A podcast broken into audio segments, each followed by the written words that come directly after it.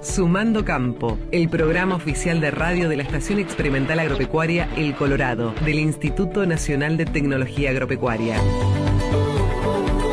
Un espacio dedicado al campo y su gente, donde encontrará información técnica sobre recursos naturales, producción animal, producción vegetal, desarrollo rural, huerta, clima y todo lo que necesitas saber sobre el sector agropecuario. Sumando Campo, conducido por Y Raúl Freixa. Todos los lunes de 12 a 14 horas. Por Radio Formosa, FM 88.1.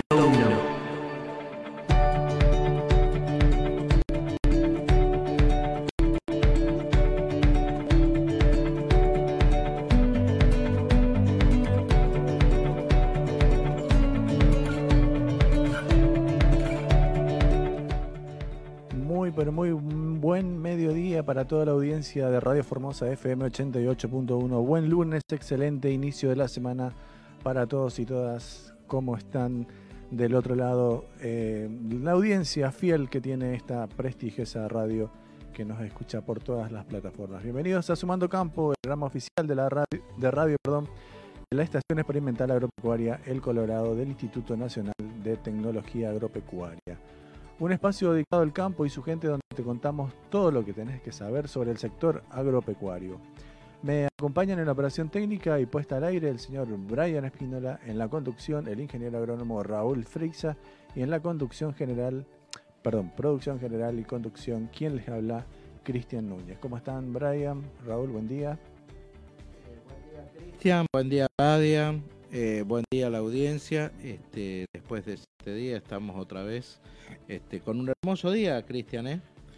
Hermoso día con 31 grados a esta hora, eh, una sensación técnica de 33 grados, Raúl. Bastante. Veníamos en la ruta y ya tuvimos que prender el aire. Veníamos con el aire. Pero bueno, nosotros estamos en el norte, nos gusta el calor, estamos acostumbrados.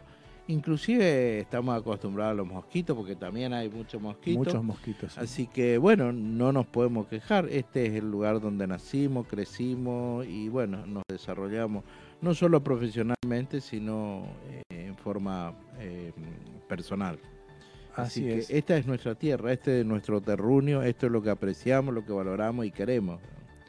Así es, así que se espera un máximo de 33 grados, que bueno, la térmica ya, ya la superó, pero hasta el momento 31 grados en la ciudad de Formosa. Pasaron 14 horas de la hora 12.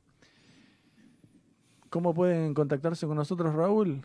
Pueden hacerlo a través del celular, a través del WhatsApp, al 374 66 55 67, 374 66 55 67. Podés enviarnos imágenes, videos, audios, lo que quieras. Vamos a estar compartiéndolo con todos los oyentes. Eh, pueden escucharnos también y vernos eh, a través de la, radio, el sitio web de la radio, que es www.radioformosa.com.ar. También estamos saliendo en vivo a través de Facebook Live en facebook.com barra Radio Formosa. Ahí nos pueden ver y escuchar también. Y donde también nos pueden ver y escuchar, porque hoy la radio ya no es eh, que solamente nos pueden escuchar, Raúl. Hoy ya nos pueden ver también. Así que Claro, e- esa es la, la- lo que nos brinda la tecnología, lo que nos brinda Internet, este, donde nos acortamos los espacios, los tiempos, este, y por supuesto los costos también. ¿eh? Así es, hoy con internet, pagando internet solamente podés ver televisión, podés escuchar la, la radio, podés hacer un montón de cosas. También podés descargar la aplicación para dispositivos móviles eh, con Android en la tienda de aplicaciones de la Google Play, buscándola como Radio Formosa. También podés escucharnos y vernos, seguirnos a través del Facebook del INTA del Colorado en, facebook.com. Y por supuesto te decimos las novedades de, de siempre que nos podés buscar en Spotify eh, y en Apple eh, Podcast. En cualquiera de los dos nos buscás, eh, descargar la aplicación en el celular o en la compu y nos podés escuchar de, en estas dos plataformas. Son los programas que ya van pasando. O sea, en vivo no, escuchás los programas que ya pasaron. Así que eh, son dos, eh, dos eh, Son plataformas- posibilidades. dos plataformas posibilidades para que puedan seguirnos todas las semanas. Así que pasaron 17 eh, minutos de la hora 12, la temperatura ya dijimos es de 31 grados. Raúl, estuviste el miércoles 20 en la ciudad de Pampa del Indio, en Chaco. Contanos qué, estuviste haciendo.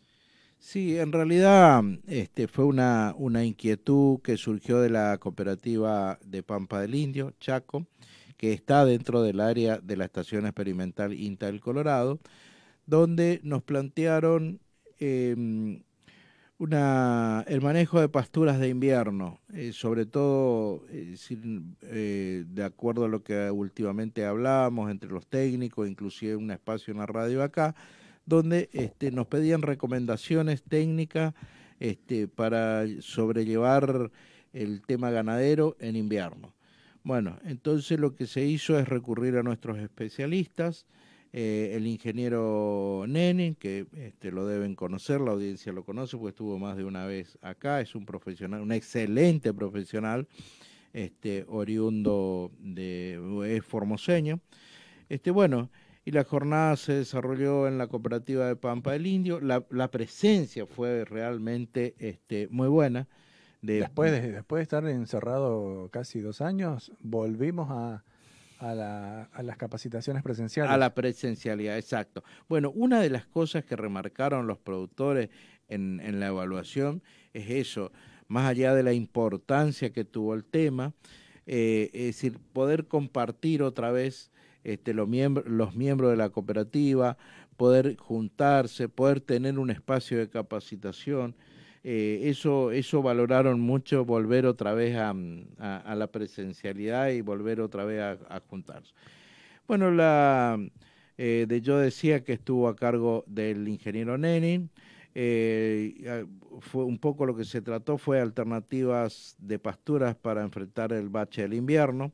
Avena sí, avena no, avena consociada, colmerilotu no consociada, raigras, este, alfalfa, eh, alfalfa eh, blanca, alfalfa negra, sí, bueno, todas estas cosas que se estuvieron trabajando. Y bueno, eh, las fechas de siembra también. y por supuesto, es decir, las características de cada una de las pasturas, sus comportamientos y por, y por, supuesto las diferencias entre las pasturas. Es, realmente fue este, no una, no una capacitación unidireccional del extensionista o del técnico hacia los productores, sino fue un intercambio, eh, dado que el productor o los productores realmente cuentan con experiencia, pero bueno, eh, y fue un intercambio, dado que este, generaba duda también, no nos olvidemos que este, veníamos de, de una seca, eh, no había suficiente este, humedad en el suelo como para poder sembrar. Bueno, todas estas dudas que este, nuestros especialistas y nuestros técnicos estuvieron, estuvieron dando en la, Así que bueno, realmente fue excelente la jornada, eh, no solo por la, por digamos, por, por la convocatoria en sí, sino también eh, un poco por la devolución que nos hicieron. Ya que mencionás el tema de la presencialidad, Raúl, mm, eh, estoy recordando el año 2020, cuando empezó la pandemia, 2021, casi agosto que volvimos. Eh, también nos dejamos de trabajar con el tema de seminarios, haciendo webinars. Eh, trabajamos muy fuertemente en, lo que es capacitación a través de, de la plataforma Zoom. Exacto, Cristian. a nosotros esto, en realidad la pandemia por ahí sacó, yo digo siempre, lo mejor o lo, o lo peor de uno. Es decir, nos, nos tuvimos que quedar este, un poco aislados en nuestros, este, nuestros domicilios por una cuestión de, de seguridad. Este, bueno, pero también a su vez teníamos el compromiso de ir generando cosas. Aparece el Zoom, que muchas veces es una tecnología que ya estaba, pero no, la, no, no, no, no hacíamos uso de esta. Así que bueno, todos tuvimos que aprender y esto nos brindó, nos brindó poder tomar contacto este, con, productores eh, por, esta, por esta plataforma. Inclusive la, otra cosa buena también que es, este, nos trajo es que nos permitió eh, contactarnos con productores de todo el mundo, eh, sobre todo el tema de pastura, el tema de, sanidad, el tema ganadero. este con el tema ganadero, este teníamos productores de Centroamérica, de México, nos, permitió ampliar nuestra nuestro horizonte, digamos. Así que bueno, eh, si bien es cierto, estábamos en la casa, pero a través de estas plataformas nos permitió de alguna forma, no quizás la que nosotros queríamos, pero sí poder llegar a los productores. Así es. Bueno, era para, para destacar eso porque fue un trabajo bastante... Si bien estábamos en la comodidad de nuestra casa, pero eh, no, no dejábamos de trabajar. Exacto. Así que bueno, me olvidé de comentarles el tema de que vamos a tratar en, el programa de hoy, Raúl, que es la cría de Pacú en la provincia de Formosa. Y para eso vamos a tener un invitado muy especial eh, en el piso, que es el, eh, el propietario es del establecimiento eh, acuícola Isla P. Así que bueno, ya lo, lo, acabamos de ver que llegó, así que hacemos un pequeño corte y enseguida volvemos con más INTA Sumando Campo. INTA Sumando Campo, el programa oficial de radio de la Estación Experimental Agropecuaria El Colorado, del Instituto Nacional de Tecnología Agropecuaria. Sumando Campo, conducido por Cristian Núñez y Raúl Freixa, por Radio Formosa. Radio Formosa. FM 88.1. Radio Formosa. Radio Formosa. Para estar informado todo el día. Para realizar tus proyectos con la confianza y seguridad en todos los productos, visita Ferremax. Trabajamos con las marcas más importantes del mercado. También realizamos servicio con camión atmosférico, servicios de grúa y servicios de tanques de agua. Te esperamos en Avenida González Lelón 1418 o consultanos al teléfono 4432 981. Ferretería Ferremax. Medicap, medicina de cabecera, servicios de áreas protegidas, traslados dentro y fuera de la provincia, control de alcotés, control de ausentismo. Medicap, medicina de cabecera. Estamos en Junín 280, Formosa Capital. Teléfonos 44 28 941 y 44 22 023. Medicap, medicina de cabecera. Eureka Librería. Todo para la escuela, comercio, oficina. Fotocopias, impresiones, plastificados, apuntes universitarios, insumos de informática. Se reciben listas escolares, comerciales, plataforma web para generación de factura electrónica móvil, consultas por envíos a domicilio. Eureka Librería, Avenida Néstor Kirchner 4665. Comunicate por WhatsApp al 374 599101 en Facebook Eureka Librería y en Instagram arroba Eureka Librería. Escribanía Castañé recomienda consultar a su escribanía de confianza. Escribanía Castañé a sus servicios. Asesoramiento integral en servicios notariales, contratos, transmisión y modificación de bienes registrales sociedades, directivas anticipadas, régimen patrimonial matrimonial. Lo acompañamos en todo el proceso. Escribanía Castañeda, prestigio, seriedad, confidencialidad. San Martín 251. Teléfono 370 44 57 15. www.escribaníacastañé.com.ar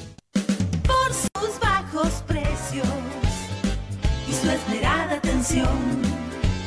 Por sus grandes ofertas, somos el mejor.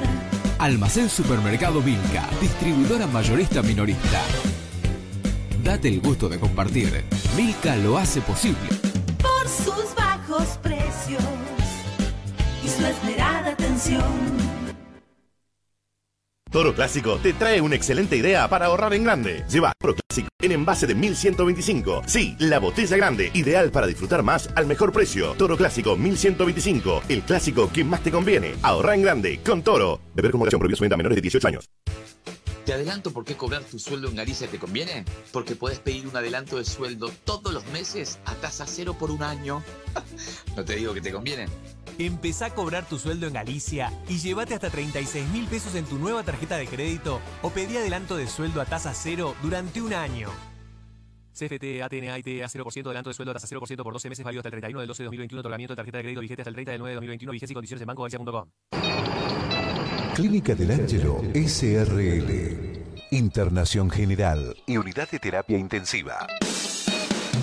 Habitaciones privadas. Especialistas en atención clínica, ginecología, traumatología, cirugía general, nutricionista, psicología, neurología. Servicio de diagnóstico por imágenes, tomografías, ecodoppler. 20 años de atención a la comunidad de Formosa. Clínica del Ángelo SRL, Avenida Italia 1654. Teléfonos 44 21 024 o 44 21 133. Formosa. Control de supervivencia, fe de vida. Si sos beneficiario de ANSES y cobras a través de Banco Formosa, acredita mensualmente para poder percibir tus saberes a tiempo. Podés hacerlo sin moverte de tu casa, mediante la app de autogestión de Banco Formosa o desde los tótems biométricos instalados en nuestras sucursales. Banco Formosa, confianza para tu vida. Es el tiempo de cuidar a tu familia. La salud es prioridad en el momento que vivimos. Por eso, no aceptes menos de lo que vos y los tuyos merecen. Afiliate a la cobertura médica Mosaísta. Planes ajustados a tu realidad económica, con la atención personalizada y eficiente que tu familia merece. Plan Premium, Rebel, Kids, PMO. Cuidamos la salud de todos en casa. Consultanos por WhatsApp al 3704 798519 o visitanos en Moreno 283, primer piso, oficinas 7 y 8, Formosa. Superintendencia de Servicios de Salud 0800 222 Salud 72583. Somos la mejor opción para toda situación, excelencia en precio y calidad.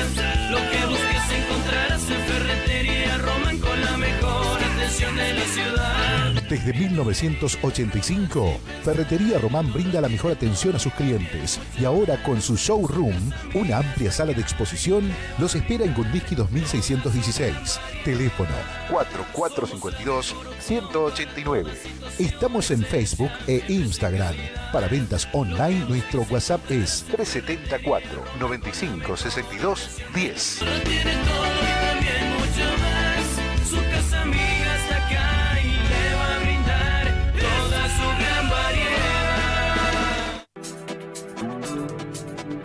En la Curva Ferretería tenemos todo para la construcción. Cemento, cal, arena, piedra, hierros, sanitarios, pinturería, materiales eléctricos. La Curva Ferretería, Avenida Juan Domingo Perón 446, Formosa. Teléfono 370 44 20 035. Email lacurvaconstrucciones arroba hotmail.com. ¿Le falló la batería? ¿Necesita urgente una batería en su pueblo, en su casa, en el campo? Lino Capra está para ayudarlo. Llamando al 44 38 677, Lino Capra le envía la batería contra reembolso. Sí, contra reembolso. Lino Capra, la batería que viaja hasta donde usted la necesita. Anote 44 38 677. Lino Capra Baterías, Avenida Butniski, 1980. En Global, hacemos que tus sueños se hagan realidad. Jerónima Cáceres de Gran Guardia, Fabio Alvarenga del Juan Domingo Perón y Crescencio Martínez del Barrio Obrero ganaron 200 mil pesos en premios cada uno. ¡Felicitaciones! No te pierdas la oportunidad vos también. Este mes son 200 pesos mensuales. Acércate a Rivadavia 770 o contactanos al 374 26 70 04. Te estamos esperando. Global, una gran empresa con cuotas muy pequeñas.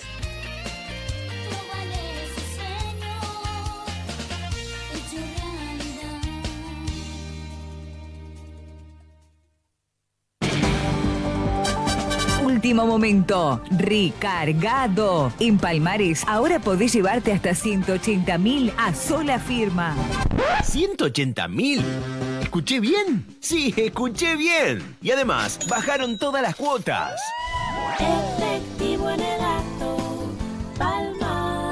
En Formosa, Moreno 765, local 2, WhatsApp 371 86 79 216. También sucursal en Clorinda. Sabemos lo que pasa, sabemos lo que querés escuchar. Por eso somos la elegida de todos tus días. Radio Formosa 88.1. La información está aquí. Sumando Campo, conducido por Cristian Núñez y Raúl Freixa, por Radio Formosa. Por Radio Formosa. FM 88.1.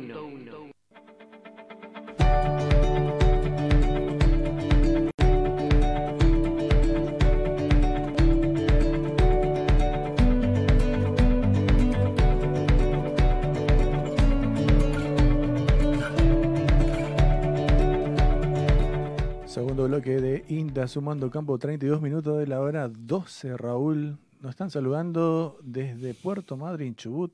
Ah, mira qué José Luis Gómez, eh, saludos desde pues- Puerto Madryn, Chubut. Lo estoy viendo y escuchando. Aquí 8 grados de temperatura. Parecido.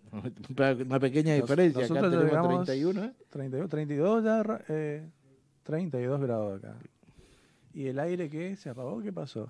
Bajó la, la paleta. Bueno, presentamos a nuestro invitado. Él es propietario de Isla P, un emprendimiento que se dedica a la cría de peces, el señor César Murdoch. Buen día, señor Murdoch. Gracias por venir. Bienvenido a Inta Sumando Campo y a Radio Formosa. Buen día a todos. Bueno, sí, es un tema productivo, siempre es importante, así que César, eh, buen día. Buen día. Es un gran gusto, es un gran honor y te agradezco muchísimo eh, la invitación que te hicimos a este, a este programa, donde por ahí queremos difundir este, cosas eh, innovadoras y cosas buenas eh, en el tema campo hablando para nuestros productores. Por ello, este, la idea no es solo transmitir y difundir cosas de, que se generan a lo mejor en, lo, en las unidades de INTA, sino también cosas importantísimas para nuestro sector que se genera fuera de INTA, ya sea en el ministerio o en la parte privada o en el PAIP. Así que este, creo que lo que ustedes están haciendo este, y comenzaron haciendo con el gringo es este, una cosa muy, muy innovadora que no solo, no solo digamos, se difundió en la provincia, sino en toda la región. Así que, eh, y este gesto, César, de venirte de Clorinda, la disparada por el horario, te agradezco este, infinitamente. Así que bueno, César, un gusto tenerte acá. no, yo soy el agradecido. Siempre, cuando, viste, eh, eh, a ver, uno siempre dice que eh, la piel es lo que le marca a uno. ¿no? Entonces, cuando uno siente la cuestión del campo, eh, tiene la preocupación permanente. Nosotros en el campo, si miramos eh, para, en la proyección que, que tendríamos que tener, tendríamos que estar mucho más avanzados. Un país como el nuestro, con tanta riqueza, con tantas condiciones, a veces uno tiene esa tristeza, pero bueno, ese es el motor que te impulsa. Exacto. ¿sabes? Te impulsa eso porque uno ve que es posible, digamos, no, no, no es que es una cosa... A nosotros cuando empezamos en el año 93 nos decían que era eh, un sueño que íbamos a hacer. Y era acierto y error, ¿entendés? A prueba de error. A prueba y error. Empezamos con el gringo y empezamos porque empezamos porque por esas casualidades que tiene la vida, ¿no? Eh, en, esa, en ese tiempo que estaba de gobernador el doctor Juga, teníamos una muy buena relación con Guasmosi, que era el presidente de Paraguay. Y nos invitan a una, una reunión. eh, nosotros teníamos acá eh, una fundación que, eh, japonesa que atendía al oeste, que hacía, que hacía la parte del inventario forestal del oeste. Eh, un convenio que tenía la provincia de Formosa con los japoneses. Y teníamos que renovar esa, esa prestación y teníamos que verle al embajador de eh, Japón en Asunción. Se dio la casualidad que el, presidente Bosmosi nos invita a una reunión en donde la Unión Europea eh, donaba 1.100 hectáreas para los sin tierras de Paraguay, en San Juan de Nopombuceno, que es una localidad muy lejos de, Muy Paraguay, de Asunción. Bueno, fuimos hasta allá, estaba el ingeniero Román conmigo, que era el ministro de la, de la producción, en ese momento era ministro de, de- de- de Asuntos Agropecuarios. De asuntos agropecuarios. Estaba el gringo conmigo, entonces nos fuimos hasta allá y bueno, yo tenía una buena amistad con, con Guasmos y lo conocía de mucho tiempo. Y bueno, y fuimos, participamos de una reunión de la Unión Europea, estaban los franceses, los... bueno, era, era una- un lujo, ¿no? Claro. Y en un momento dado se acerca un señor y se acerca la- el ceremonial de la presidencia y me dice, ¿usted es Murdoch? Sí. Y me dice, ¿sabe que hay un ingeniero paraguayo que tiene muchos antecedentes en la FAO que quiere hablar con usted? Y yo estaba en la reunión, entonces le dije, mire, discúlpenme, dígale que me espere. Y, sí, no hay ningún problema. Terminó eso, me fui. Encuentro un señor grande ya, tenía más de 65 años. Entonces me dice, mire, yo soy el ingeniero Oriol Jara, trabajé en la FAO 33 años, conozco 113 países y me quiero ir a trabajar a Formosa. Y, y le digo, ingeniero, no sé, la verdad que me sorprende. Me dice, ¿vos sabés hablar guaraní? Sí, yo tengo, soy fronterizo. Me habla en guaraní y me explica que él no tiene antecedentes en, eh, en la posibilidad de trabajar en Paraguay por una cuestión política, que él es de un partido eso. distinto, no era el Partido Colorado, digamos. Entonces me dice, yo no quiero, me jubilé, me dice, y no quiero quedarme en mi casa. Y creo que Formosa es la posibilidad que tengo. Pasó eso como una anécdota, va y me entrega un currículum que tenía, tenía 387 páginas, ¿no? Entonces, eh, bueno, eso fue un miércoles, jueves, el viernes yo vuelvo, yo soy de Clorinda, y normalmente yo me dedicaba full a la política y a la, a la parte del gobierno, así que no estaba casi toda la semana en casa. Le llamo al gobernador, le digo que yo me iba a quedar en casa. Me dijo, no, no, no, tenés que venir porque tenemos mucho laburo. Y en esa época Formosa era nada, digamos, entonces teníamos que hacer todos los esfuerzos. Bueno, vine y me dice, che, ¿y qué tal? Y no, le digo, vamos a hablar la semana que viene, pues estaba una novedad, porque hablado con el, habíamos hablado con el eh, embajador de Japón para renovar el convenio, todo ese tipo de cosas que era. Entonces, un día, bueno, quedamos. y digo, mira, conocí a este señor, le, le paso el currículum. El currículum. Y me dice, ¿qué estoy? Y un tipo de la FAO que quiere venir a trabajar acá. Y me pregunta el doctor Juga, me dice, ¿cuánto es la jubilación del señor? 8.500 euros. Ah, César, olvídate. ¿O qué venía a acá? Nosotros teníamos su Falcon viejo, como de los Claro, 74. sí. Eh, La camioneta más nueva creo que era 70, 75, una cosa así. Esa Bueno. era la realidad. Y bueno, eh, y le digo, no, pero el tipo está interesado. No, no, olvídate, va a ser un problema. Bueno, pasó. Me voy un día a casa, me estoy en casa, suena el teléfono, voy atiendo, era él. Señor Murdo, yo estoy esperando la respuesta. Y no sé, como a las 10 de la mañana. Y le digo, Oriol, eh, ¿vos dónde vivís en Asunción? En tal lugar. Me voy para allá. Agarré mi auto, mi camioneta, me fui. Llegué a las 12, almorzamos con él, en una casa así muy humilde, ¿no? Su señora es eh, una Nilda se llama, que le rinde un homenaje porque es la que vive todavía, digamos. Y ella es eh, traductora de todos los documentos del Vaticano, ¿entendés? De todo el mundo. Bueno, empezamos a hablar y qué sé yo, y me dice, acá tengo una sala para... Nos metimos en una sala, me empieza a mostrar video, pasó, pasó, pasó, terminamos, eran las 10 de la noche, y me dice, vamos a seguir. Me empezó a mostrar todo el África, toda Latinoamérica, eh, me empezó a mostrar Australia, Nueva Zelanda, eh, China, ¿no? Y yo estaba sumamente entusiasmado. Entonces, digamos, y seguimos hasta las 6 de la mañana. Realmente tiene que ser muy interesante. No, no, no, no, una cosa loco. entonces volví ya con mi cabeza transformada y dije, bueno, este, este tiene que venir acá. Aprovechémoslo. Eh, Bueno, vine a hablar con. No, no, me dice, no, no sé, hacer lo que querés, me dijo. Entonces yo le digo a Orión, mira, andate el lunes a la frontera y vení conmigo. Yo trabajaba en el sexto piso. Claro. Entonces agarro y organizo una reunión con los muchachos y eso. Éramos 60. Llega el gobernador, que llega como a las 12. Me dice, ¿qué hay ahí arriba? Le dice a su secretaria, a Gladys, fallecida, muy, muy buena señora. El señor Muro está haciendo una reunión con un enviado de, Asunción.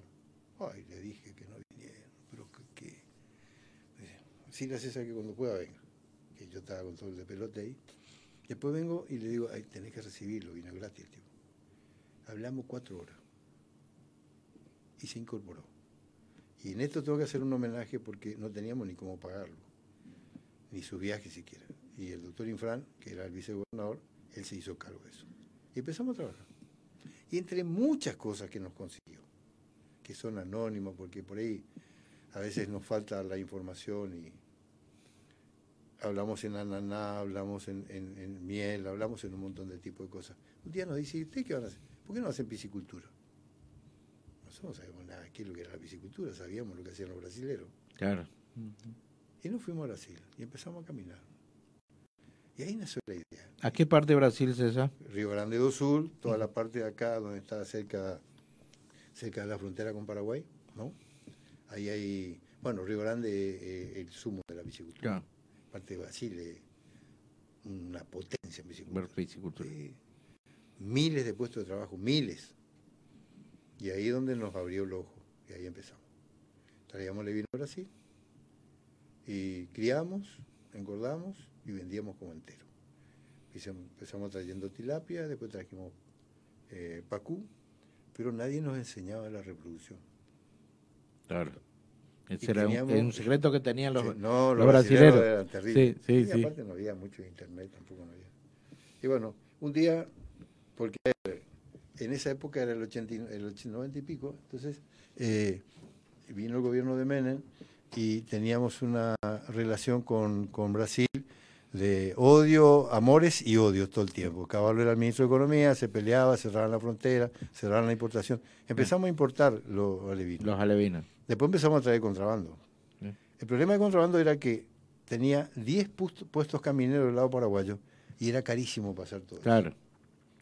Entonces comprábamos 30.000 alevinos y pagábamos por 70.000 más o menos porque el problema Claro. era que el costo era terrible. Bueno, así empezamos. Y un día dice Jara, no se puede seguir así. Hay que empezar, a empezar, empezar a saber reproducir. Y empezamos a averiguar un, un lugar donde se, se enseñaba. Y bueno, viene Jara y me dice Budapest. Y yo le miro y digo, Budapest. ¿En Hungría? Le digo, sí, en Hungría. Y tenemos que ir hasta Hungría. Y hasta aquí. Me dice, son 28, 28 alumnos, quedan dos vacantes. Me dice, hay que elegir urgente. Y habíamos tenido una experiencia, que es bueno contársela. Eh, resulta que en una de las cosas primeras que me dice el Oriol Jara era si yo, si nosotros teníamos eh, cultivo bajo cubierta. En esa época era el boom del pimiento Y tomate. y tomate. Y tomate. Entonces sí, le digo, ojalá tenemos algo de eso. Bueno, me dice, les voy a traer un profesional de armería de España. Y yo lo miro y digo, no, Oriol, no tenemos un peso. Es por la fundación de la FAO no va a salir ni un peso. Y digo, bueno, lo, lo invitó a la, a la persona, hicieron un pequeño concurso y apareció un chico. Yo justo me fui a Buenos Aires, nosotros viajábamos mucho, y un domingo estoy volviendo y escucho, en el- volviendo en un vuelo, en un Fokker, Fokker, en un avión chiquito, ¿no? Y escucho uno que habla muy fuerte, muy fuerte, y se acerca a un chico, a un muchacho que trabajaba en Canal 11 y le dice, mire, yo estoy viniendo a Formosa porque tengo que hablar con la gente del gobierno, qué sé yo. Y el tipo se da vuelta y veo que hace así, ¿no? Y yo estaba en el último asiento. Pero yo dije, "Man, no sé, se me ocurrió que le dijo dónde estaba el baño, que es una cosa así. Y viene el tipo, No. se me para al lado mío y me dice, pues yo soy Javier Seis Dedos y vengo Ah, parte. habla un enorme. El capacitador. El capacitador. ¿Entendés?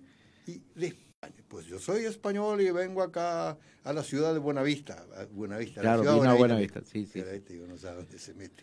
Pero bueno, se quedó tres meses el tipo. Hizo un laburo de concientización y conocimiento como nosotros no teníamos. Claro. Entonces quedamos muy amigos, muy, muy compinches, porque trabajó mucho con el ingeniero Manida, con Jorge Román, en el Ananá, en todo trabajaron juntos. Claro, porque Jorge llegó a la nada Claro, también y- en los invernaderos. Y claro, entonces, Eh. eh, ahí en la zona de, acá en la zona de, Herradura. de Herradura, se trabajó mucho, se capacitó. Bueno, la cuestión es que, claro, cuando Oriol me plantea eso, de que alguien tiene que ir, digo, gringo, tenés que ir vos. No, pero qué sé yo, gringo, tenés que ir vos. No sé, me acuerdo, 12 mil dólares salía todo el curso, el viaje completo.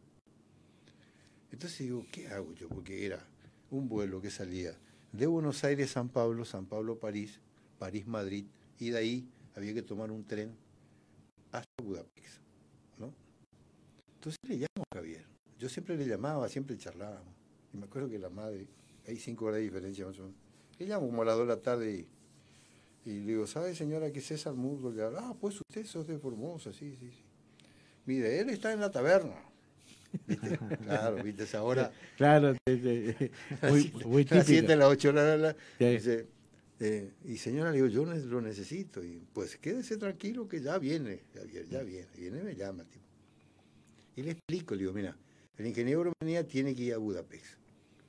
Si vos le podés esperar en Barajas, donde va a bajar en el vuelo, quédate tranquilo, César, no hay problema. Y mira lo que pasó. Empezó el curso del gringo, ¿no? Y los viernes, ese era un curso donde eh, la gente vivía en el instituto. ¿entendés? Ah, vivían ahí. Claro, vivían Ah, ahí. Entonces, los viernes salían, entonces los viernes el gringo se tomaba el tren, se venía a Madrid, y en esos, en esos, en esos 40 días, eh, Javier le mostró toda Europa. ¿Entendés? Fue una recorrer piscicultura de Islandia, de Alemania, de España, de todos lados. Y ahí empezamos a abrir la, bo- la, o que- la- los ojos de qué es lo que era. El problema era que no nos dejaban sacar ni fotos ni nada. Y como gringo era muy especial, yo le decía, anda y robá la foto. Señor, no, no, jamás, ¿viste? Porque es muy honesto. Muy honesto. Entonces, eh, digo, pedirle a un jardinero, dibujar algo, para saber lo que es una incubadora. Bueno, bueno, y vino con. Y fuimos a un tipo que hacía, ya falleció, Papi Navarro, en Clorinda, que hacía reparación de, de lanchas, era de fibra de vidrio. Le hicimos el dibujo y nos hizo la incubadora. Y teníamos un amigo en Itipú, ¿no? que era un ingeniero, ¿no? un ingeniero americano. Ahí hay, ahí hay un laboratorio enorme en Itipú, que por el cual los brasileños tienen la capacidad que tienen. Eso cuando se hizo el- la represa, el Banco Mundial como condición básica puso un la- laboratorio para reproducir para todos los, peces. los peces del ambiente, ¿no? Entonces Bobby Moore se llama. Se llama porque hasta ahora, hasta ahora por ahí tenemos alguna comunicación. Y nos apreciaba, porque nosotros siempre íbamos y preguntábamos, qué sé yo. Entonces le digo, Bobby, conseguimos la incubadora, qué sé yo. Bueno, pues entonces hagan ustedes la... Bueno, hicimos, empezamos a hacer la reproducción. ¿Qué hicimos? Trajimos peces del río Paraguay, del río Pilcomayo, del río Bermejo y de las lagunas adyacentes, para ver cómo era el comportamiento. Porque, a ver, eh, del río Paraná, digo, el, curso de agua que tiene el río Paraná que pasa por el Paraguay y se va por el Amazonas, por el Orinoco, ¿no? Todos tienen Pacú, pero son distintas características. Por ejemplo, en el Amazonas está la cachama que dicen ellos, en Bolivia, toda esa parte, donde el pez tiene una cabeza más pequeña ¿no? y un cuerpo más grande. Entonces, va cambiando de acuerdo a las... A, la, a, la- a A la- distintos lugares. eh, claro, a los el, el pacú va cambiando de, Su de- de, de cara- sí, de Sí. característica, ¿no? Entonces, nosotros sabíamos eso, entonces empezamos a ver cómo hacíamos una síntesis de lo que había acá. Bueno, y, bueno, y trajimos y empezamos a hacer. ¿Qué pasa? Cuando empezamos a hacer la, primera reproducción, sacamos, le sacamos los huevos, le inyectamos, hicimos todo, bueno, hicimos todo el, proceso. Claro. Nosotros sabíamos, poníamos los huevos, nacía la larva, a las 2, 3 horas, 4 horas, 5 horas, se morían todas las larvas. Empezamos otra vez. Algo empezamos de vuelta con nuestro, con nuestros con nuestras anotaciones y empezamos y empezamos, bueno. ¿Entendés? Le digo, pará, vamos a llamarle a Bobby. Le llamo a Bobby y me dice, ¿cómo hicieron? Y dice así, así, así, pues tiene que salir. Bueno, hagan de vuelta. Y hicimos, se murieron todos. Entonces le llamo a Bobby y le digo, mira Bobby, se murieron todos. Pues ven a buscarme. Me voy yo a, a traerlo al tipo. Bueno, hicimos todo con él, atender el detalle. Me dice, bueno, a las tres horas hay que empezar a regular el oxígeno. Regular el oxígeno, yo qué a hacer Bobby nosotros. Y la frecuencia del agua. Porque cuando los huevos ustedes los ponen en la incubadora, son muy delicados, entonces la cantidad de agua tiene que ser mínima, ¿no? Y a, partir de que empiezan a hacer, ustedes tienen que darle más velocidad para que tengan más oxígeno. Oxígeno. Se morían porque no, no, No habíamos, tenían- no- claro, no habi- no habíamos abierto bien la canilla, ¿entendés? Bueno, mira el detalle. Sí, pequeño, gran Una- detalle. Una pavada, era, Sí, moría todo. Sí, sí. Y ahí empezamos. Me acuerdo que hacíamos entero, y acá tengo una anécdota acá al lado, ¿no? Yo le traía al Tano Marino eh, y vendía 5 pesos el kilo al Tano, acá, a Cacho, raíz. a raíz, eh, qué sé yo, ahí, ahí, a donde está la Shell allá. Y bueno, vendíamos una cantidad importante, qué sé yo. Después vendíamos mucho a Paraguay y hacíamos entero de un kilo y medio, un kilo ochocientos. ¿no? La cuestión que me compraban 5 pesos el kilo. Y se nos pasó, nos pasaba un montón de cosas. Un día yo era muy amigo de un agente de, Santa Fe y por supuesto yo lo conocía a Reutemann y me hice con pinche del ministro de la, del ministro de la producción de Santa Fe. Y un día eh, viene él, nos visita ahí en Isla P y se va a la Expo Chacra de Paraguay eh, porque iban a hacer la Expo Chacra en Avellaneda, iban a hacer la Expo Chacra de la Argentina.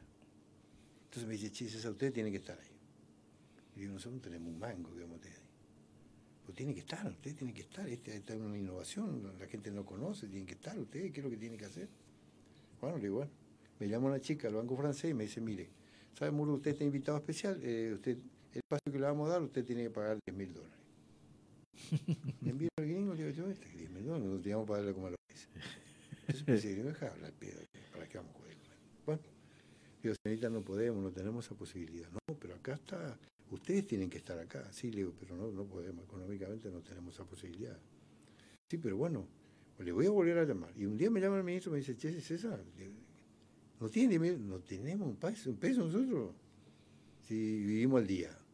¿Cuánto tenemos que pagarle comer los pesos? Y mira si nos vamos a ir a... Entonces, me llama un 48 horas antes y me dice, César, ya arreglamos la situación. Me dice la gente de la Expo- la Expo Chacra que puedan venir, le vamos a dar gratis el espacio, pero ustedes tienen que hacer una colaboración en la carpa, viste que ellos hacen toda la parte de charlas técnicas en la carpa, Sí. hace. Entonces yo no le podía decir eso al gringo, si yo le decía al gringo me decía, no, no, no vamos a hacer eso, porque el gringo era muy, él como era un profesional muy responsable decía, no, si no tenemos validado nada de lo que hacemos, no tenemos, no, entonces yo no le dije nada, le digo, che, nos invitan, tenemos que ir a Expo Chacra. Bueno, vamos, casamos las dos camionetas que teníamos, juntamos toda la gente, y me acuerdo que juntamos, para economizar, llevamos 40 kilos de filete de tilapia que teníamos y nos fuimos. Nos alojaron ahí en el- la Fuerza Aérea, ¿no? Ahí lo pusimos, bueno, fuimos, armamos, qué sé yo, llevamos una pecera, llevamos juveniles de 100 gramos y empezamos. Y que el primer día de la Puchacra había, qué sé una cola de 100 metros. Y era una cosa de loco, y la gente venía y me decía, ¿cómo hicieron esto? ¿Cómo se hace? ¿Cómo no se hace? Bueno. Y bueno, nos dimos el miércoles, dimos una charla. En esa época todavía estaba el tema de la discusión de los ecologistas, ¿no? Claro. donde vos un pez que reproducías en, en laboratorio no podía ir al río porque contaminaba la situación determinante de cuán- cómo iban a desovar ahí. Dice una historieta que en la Argentina, bueno, en el mundo era eso. ¿no? Claro. Bueno, entonces nosotros hicimos, le digo al, gringo, le convencí al gringo, bueno, que ya sabe nada, le digo, estamos acá porque vos- tenemos que dar una charla técnica. Me dijo, mira, hace- yo no voy a hacer, andá a hacer vos si querés. No, le dije yo, vamos a hacer una cosa. Para que vos tengas, porque el gringo como era, él, él- él era muy, muy, muy delicado en ese Claro. tipo de cosas. Le digo, vos haces todo el informe, contá lo que hicimos y yo políticamente voy a explicar qué es lo que significa. ¿Entendés? Entonces teníamos 45 minutos y 15 minutos eran las preguntas y respuestas.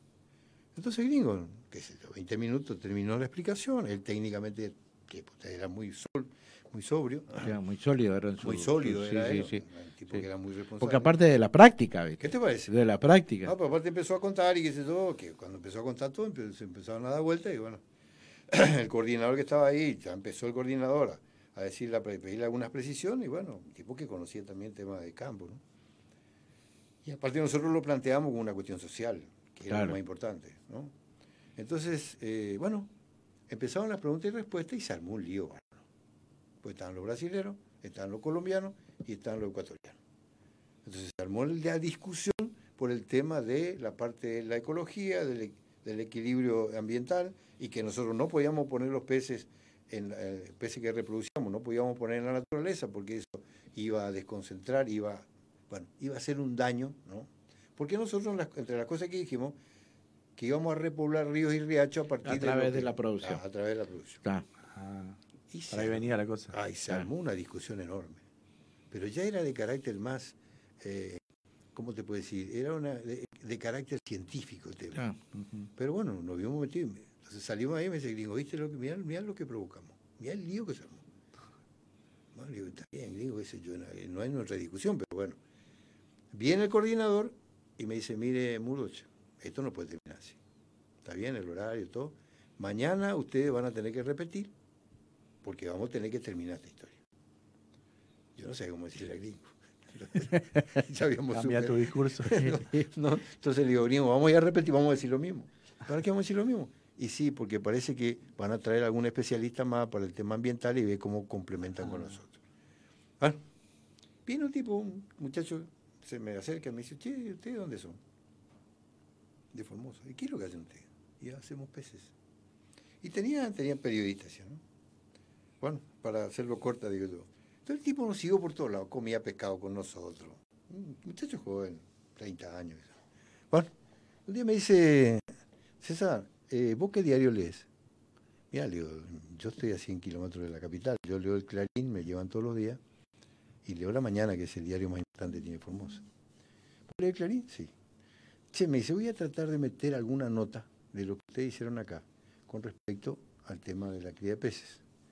Me dice, no sé si voy a lograr, pero bueno. Me dice, pero de todo modo, fíjate en el Clarín Rural en dos semanas, ¿no? A ver si yo puedo meter. Bueno, pasó. No le di mucha bola, yo dije, bueno, está. Me llama el del Globo Rojo un sábado a la mañana que recién el Clarín temprano. Claro, acá el kiosco, Sí, el sí. kiosco. Sí. Y me dice, Murdoch, apareciste en la tapa del, del suplemento de- de- del diario del Clarín. Eh, y le digo, ¿de qué? Mira, te leo, me dice. El Pacú llegó de Formosa. Y desarrolló todo lo que... Lo que ustedes habían hecho Claro, después. yo, entonces yo le llamo por teléfono al tipo le digo, ¿qué, che, ¿qué pasó?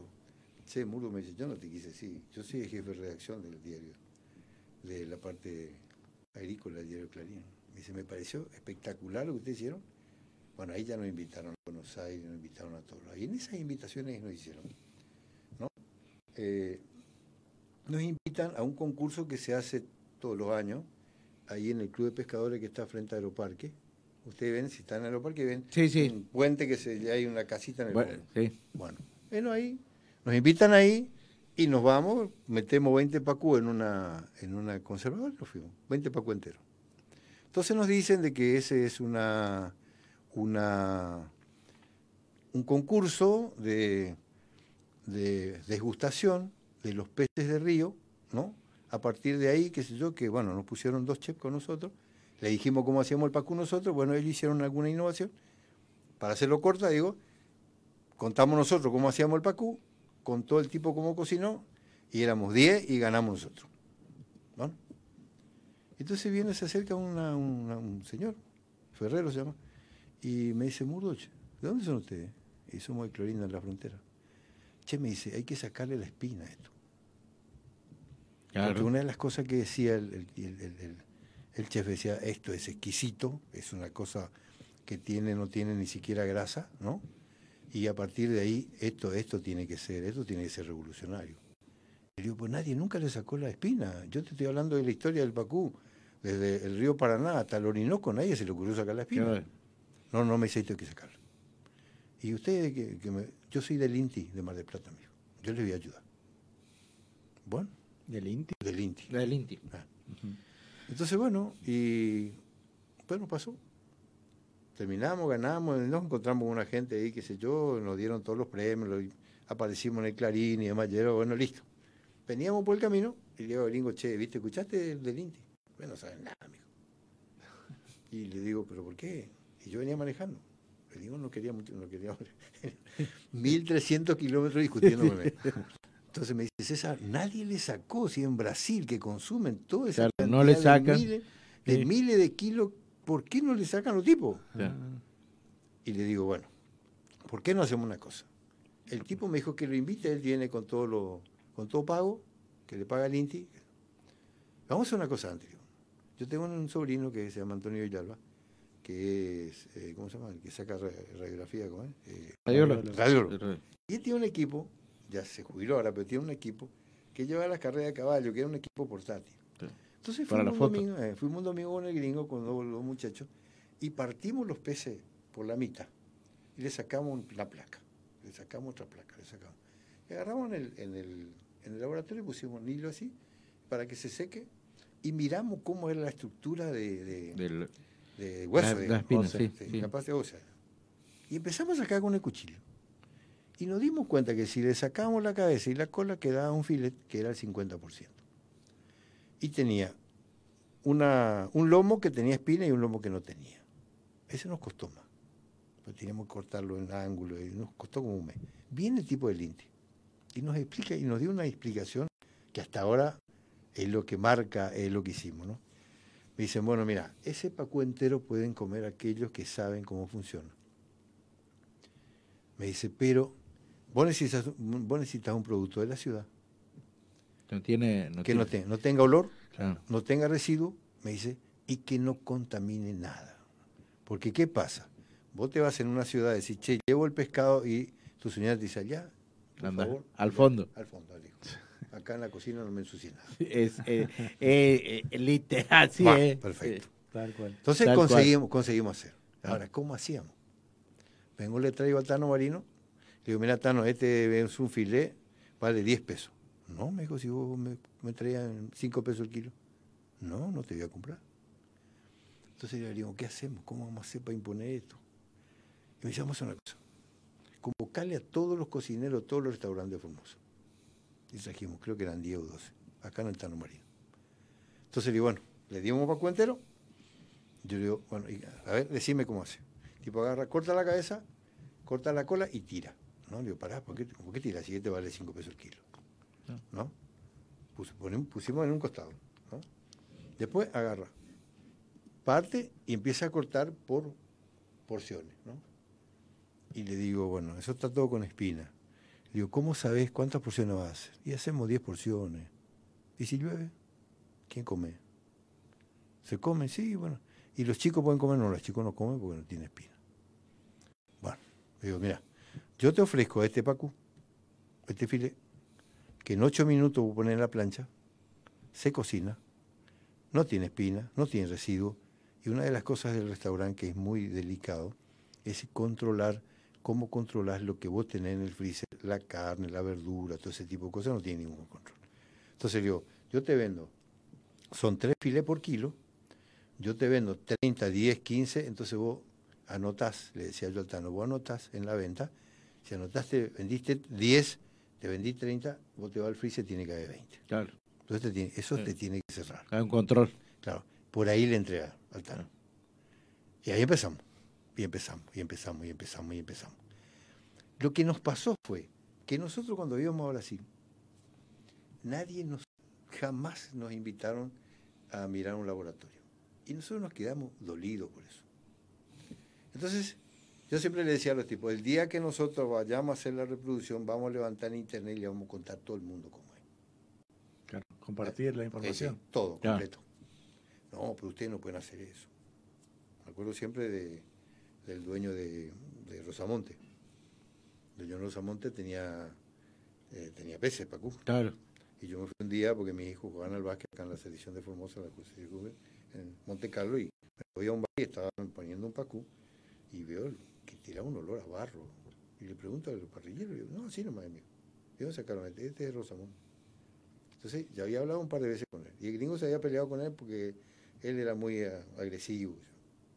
Entonces, conmigo se llevaba bien. Entonces, eh, él me decía, no, ustedes no tienen que vender ninguna levino a nadie. Eso tiene que ser un secreto entre nosotros. Claro. Ellos decía, don querían tener la sartén. Sí, Boloño. Sí. Entonces, le digo, mire, y agarro una cooperativa que está ahí en la zona donde está Rosamonte. Me acuerdo cómo se llama. Unos chicos que tenían una, una radio así como esta, muy comunitaria. Y yo le vendía, qué sé yo, ¿viste? Venía el tipo y decía, Freisa quiere 50 pacú y 10 carpas. Y, y, ¿cómo se llama? Y 10 bagres, qué sé yo. Entonces le hacía una bolsita cada uno, íbamos con la radio y le repartíamos a la gente, qué sé yo, para que la gente pudiera. Entonces, casi se enloqueció él. Me, me- llamó por teléfono, me dijo de todo. Con Boroñón usted no puede tener ese pacú con ese olor a barro. Me dice, bueno, pero esto es así. No, nosotros le vamos a sacar el olor a barro. Por eso aprendimos en Brasil.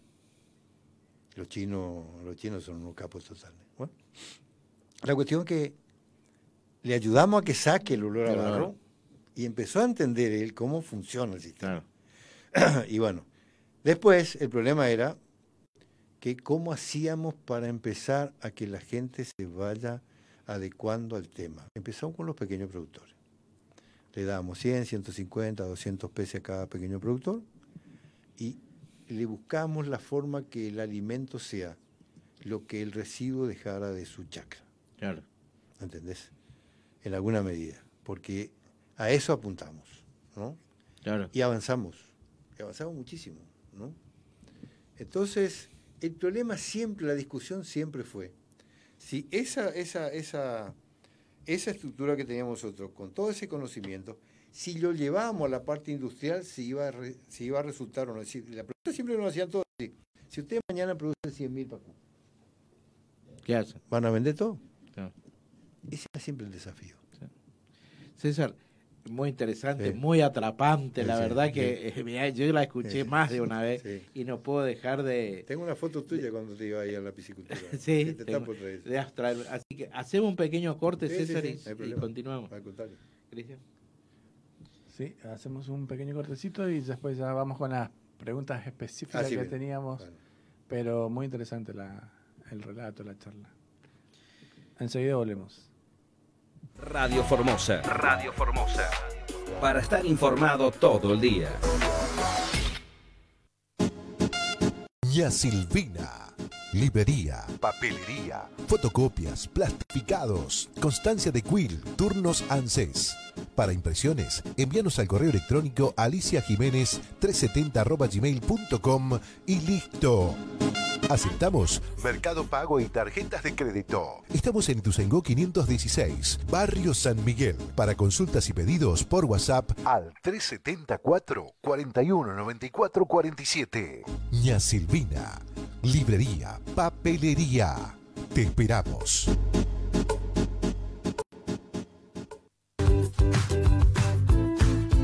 Ahorra con Claro. Pasa tu línea a Claro con tu número de siempre y aprovecha las promos que tenemos para vos. Disfruta de todos los beneficios de ser cliente Claro. Llamadas ilimitadas a todas las compañías, WhatsApp gratis, roaming incluido y mucho más. Viví la experiencia Claro. Te esperamos en Eva Perón 810, celular 374 34 94 92. 25 años evolucionando en educación para evolucionar en el mundo de hoy. En Universidad Siglo XXI somos líderes en educación online, licenciatura en administración, licenciatura en gestión ambiental, tecnicatura en hidrocarburos y geociencia, licenciatura en logística global. Estudia sabiendo que contás con toda nuestra experiencia desde la tranquilidad de tu casa. Universidad Siglo XXI, 25 años cambiando la forma de enseñar. Encontrá más info en 21.edu.ar. Laito Ferretería SRL. Sanitarios, electricidad, instalaciones para gas, caño fusión, pinturas, látex interior y exterior, bañeras e hidromasajes. Aceptamos tarjetas, Visa, Mastercard y Chihuahua. Laito SRL. Estamos en Gundiski 2378. Teléfono 0370 44 35 965. WhatsApp 374 30 37 46. Envíos a domicilio. Email laitosrl arroba outlook.com. Andrés Medina Mármoles SRL. Mesadas, escalones, vanitori, mármoles y granito naturales, nacionales e importados. Trabajos a medida, flete sin cargo, todas las tarjetas y a través de Ahora 12. Andrés Medina Mármoles SRL. Fábrica, administración y ventas en Poteringan 523 Formosa. Telefax 0370 44 20 087. Email andresmedinamármoles arroba outlook.com. ¿Estás buscando lo mejor para tu bebé? Encontralo desde la comodidad de tu casa en Bolillo Bebé. Bolillo Bebé. Bolillo Bebé tiene lo mejor en ropa y accesorios para bebés, niños y niñas, con colores y diseños exclusivos, elaborados con la mejor calidad y a un excelente precio. Búscanos en Facebook e Instagram como Bolillo Bebé y descubrí este maravilloso mundo que más que ropa te ofrece estilo. Bolillo, Bebé, vino para quedarse y acompañar los primeros pasos de los más peques de la familia. RF, Gráfica Textil, Taller Sublimación. En nuestro propio taller creamos, diseñamos, fabricamos y comercializamos indumentaria para empresas, negocios, clubes, colegios, gimnasios, eventos, bajo estricto control de calidad, todo en papelería, bordados, estampados, personalización de remeras, chombas, gorros, buzos, camperas, chalecos, impresión láser en cartelería, gigantografía, todo en sublimación. Para su oficina o escritorio, agendas, anotadores, tarjeteros, bolígrafos, llaveros con el logo de tu negocio, regalos empresariales personalizados, termos, mates, tazas, vasos, para el escolar, uniformes, bolsos, mochilas personalizadas, para el profesional, recetarios, turneros y para cuidarte y cuidarnos del COVID, máscaras, barbijos, mamparas de acrílico, RF, gráfica textil y taller de sublimación. Estamos en Carlos Brunelli 84, Barrio San Miguel. Encontranos en Instagram como arroba RF Indumentarias, en Facebook RF Creaciones y Diseños, teléfono celular 3704 25 26 91 RF Indumentaria. Diseñamos y creamos con pasión porque lo que no tenemos lo creamos.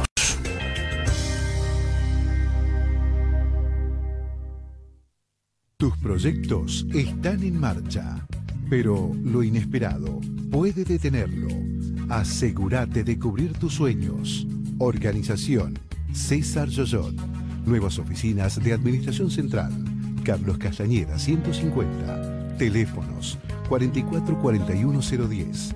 44 40 577, Barrio San Miguel, Formosa.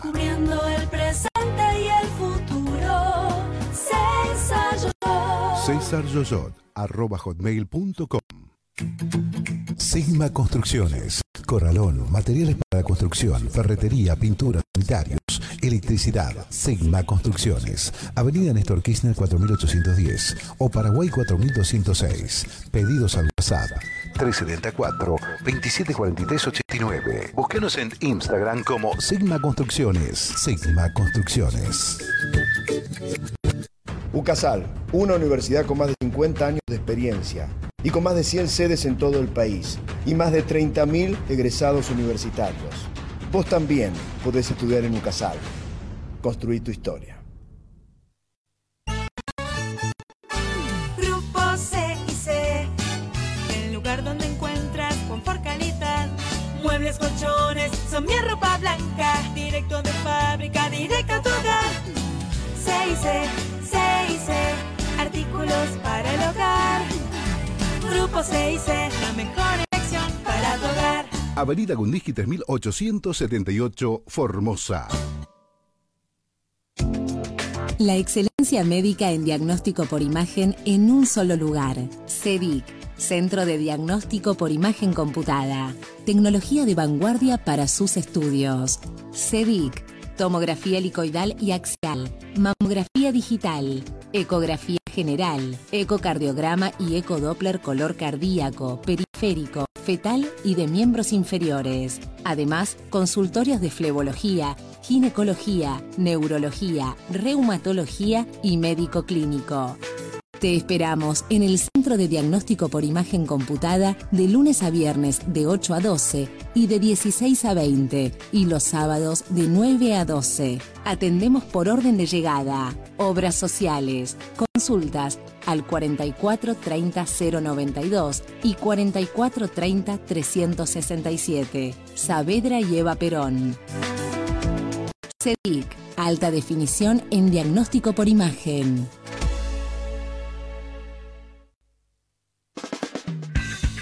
Sabemos lo que pasa, sabemos lo que querés escuchar. Por eso somos la elegida de todos tus días. Radio Formosa 88.1. La información está aquí. INTA, Sumando Campo, el programa oficial de radio de la Estación Experimental Agropecuaria El Colorado, del Instituto Nacional de Tecnología Agropecuaria. Sumando Campo, conducido por Cristian Núñez y Raúl Freixa, por Radio Formosa. Por Radio Formosa. FM 88.1.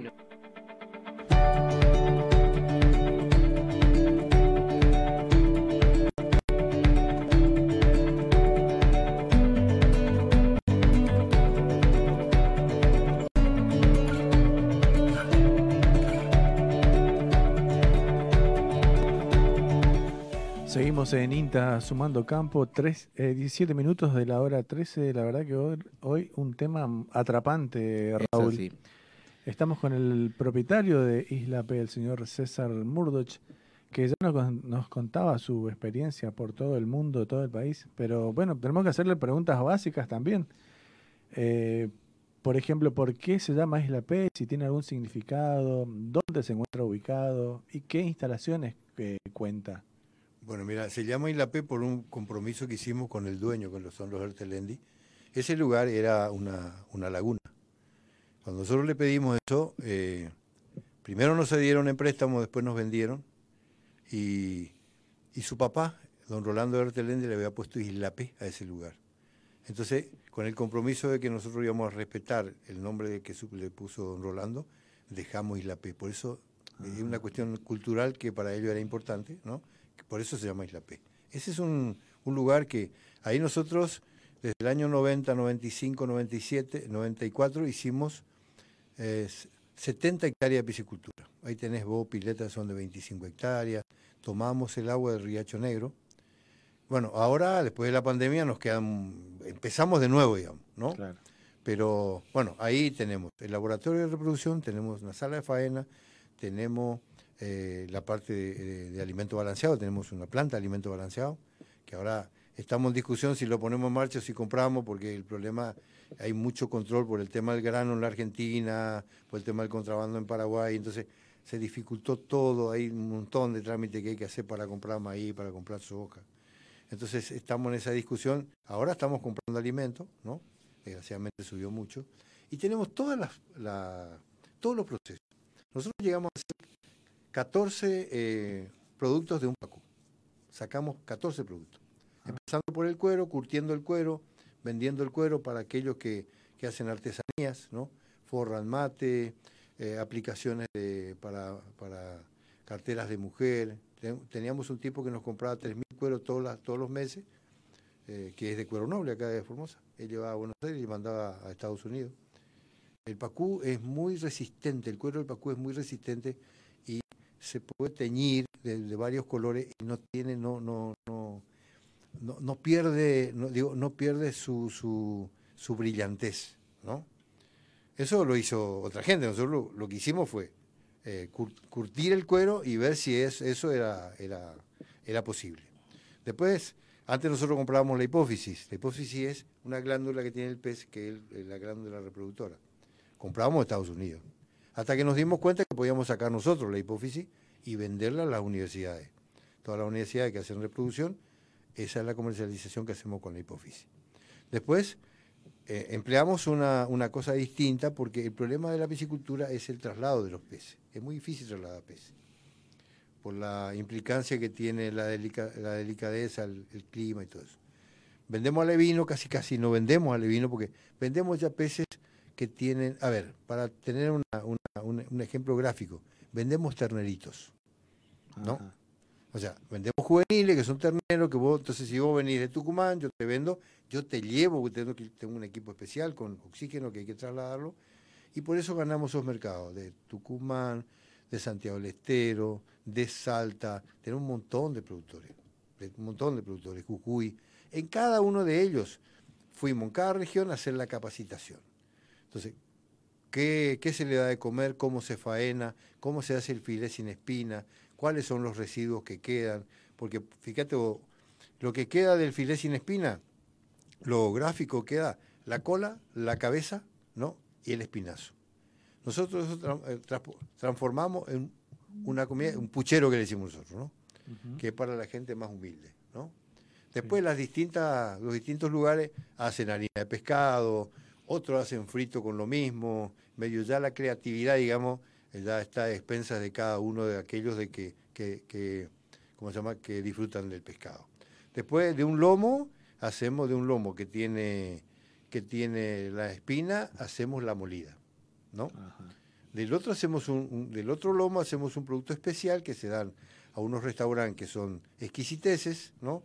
Que son lomitos de pacú, que son ya son muy caros, digamos, ¿no?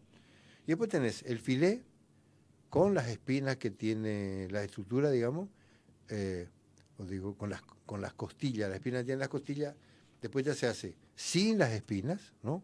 Después se hace un filé con cabeza y cola, ¿no? O sea, un pescado cortado al medio, con cabeza y cola, sin espinazo y sin espinas, ¿no? Después se hacen hamburguesas, ¿no? Nosotros hacíamos hamburguesas en forma artesanal, ¿no es cierto? Hoy ya se hace en forma industrial, ¿no? ¿Entendés? Y creamos también la modalidad del tema de el entero. El entero, como es tradicional, en nuestra zona todavía se vende el entero. Entonces hay una proporción de la producción que se hace en entero. Ese es el, el que agarra su parrilla, le pone la verdura. Todo folclore. Todo Claro, folclore para claro, el tipo para cocinar, claro. ¿entendés? Pero hoy ya está todo comercializado, ya está todo industrializado, ¿no? Nosotros, nosotros le vendimos know-how a Pacuteco, por ejemplo, ¿no? Entonces ellos hi- hicieron una inversión importante, 8 millones de dólares, ahí en, en el Chaco, en Las Palmas, ¿no? Y tienen mil hectáreas de pacú. Ellos producen 1.800 toneladas de, de pacú por año, ¿no? Que era la parte que a nosotros nos faltaba acá. Lo que pasa es que no conseguimos nunca la inversión, ¿no? El financiamiento. El financiamiento. Bueno, ahí está el Banco del Chaco, está el gobierno del Chaco, hay una empresa ecuatoriana y otra empresa, bueno, hay un montón, y están los, los dueños de la empresa, los dueños del campo que, que son, que son nuestros amigos, ¿no? Que nosotros fuimos por una casualidad, que esa es otra historia que un día le voy a contar, pero digo, entonces, pero cada uno, por ejemplo, en Jujuy hay eh, una empresa, una, o sea, un lugar que, que comercializa el pacú, tiene 20 cabañas, hacen pesca y pague, vos consumís el pacú que ellos faenan, ellos hacen todos los cortes, ¿no? Después tenés eh, una experiencia que hicimos en, en- en Paraná, en Paraná, ahí eh, con el agua, con el agua, ¿cómo se llama? El, el agua... Eh, que sí que surge, emergente. El agua emergente que Sí. tiene, Sí. ese, esa agua sale a 57 grados.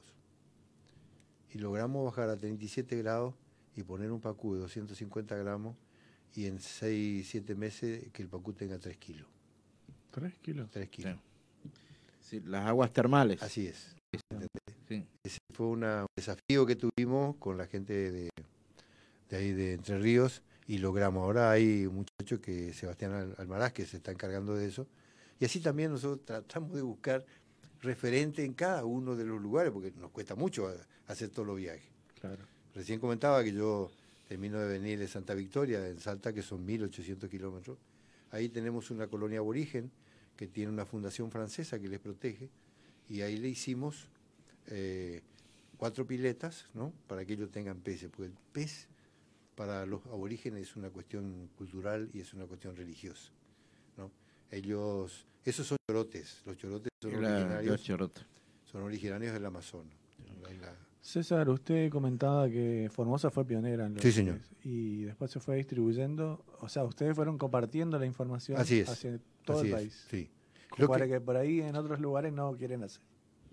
Sí, no, pero a ver... eh, No, eh, por ejemplo, los brasileros por ahí mezquinaban la No, no, información. no, nosotros cambiamos todo lo que Claro. Ya no, ya- ya- Todo aparte que- en Brasil también ya se cambió, porque Brasil tiene una estructura muy grande. A ver, para tener una referencia, cuando nosotros empezamos la piscicultura, en el mundo se consumía 17 mil millones de kilos de pescado. El 70% era de extracción y el 30% era de, eh, de recría, de, sí, de, de elabora- de cría, de, cría de peces. Bueno, En cautiverio. en cautiverio. Hoy está en 50% y 50%. Es decir, Ah. la depredación, bueno, yo siempre digo que por ahí se enojan conmigo, digo, al hombre tenés que darle una herramienta para que destruya lo que lo que lo más interesante que es la naturaleza y destruye. ¿no? Entonces, de eso tenemos ejemplos por todo el mundo, ¿no?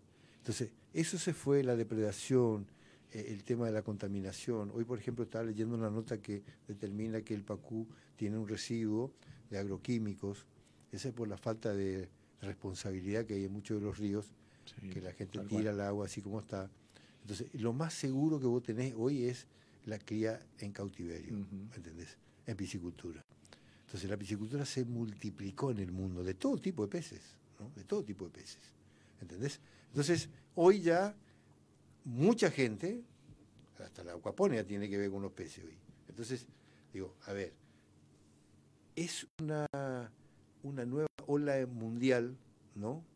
Porque tiene, es sano, es controlado, el ambiente controlado, es decir, el agua controlado, filtrado, es lo mejor. El que- alimento el balanceado. El alimento eh, balanceado. por- que, porque hay muchos que dicen, no, alimento balanceado, no, le está dando bueno, cualquier fíjate cosa. vos, fíjate vos, nuestra, nuestra base de alimento balanceado. Soja, maíz, afrecho de arroz, harina de carne si es necesario, ¿no? Y almidón, para, como dicen los brasileros, dice, para que se pegue, ¿no? Claro. ¿Entendés? Entonces, digo, si vos mirás esa composición, ¿no? Entonces, sí, ¿qué puede haber en ese alimento que puede ser contaminante? Absolutamente nada. Ninguno. Justamente eso también es una de, los objetivos No, del claro, programa claro. eh, de radio, que desmitificar por ahí estas cosas que los agrotóxicos, eh, el alimento balanceado. Sí, sí, sí, sí, sí, no, por, justamente por la palabra de un productor. Así que- nomás. Sí, sí, pero aparte, digo, aparte de eso se cocina a 37 grados, ¿no? Se desactiva la soja completo, digo. Entonces, es lo más sano que hay.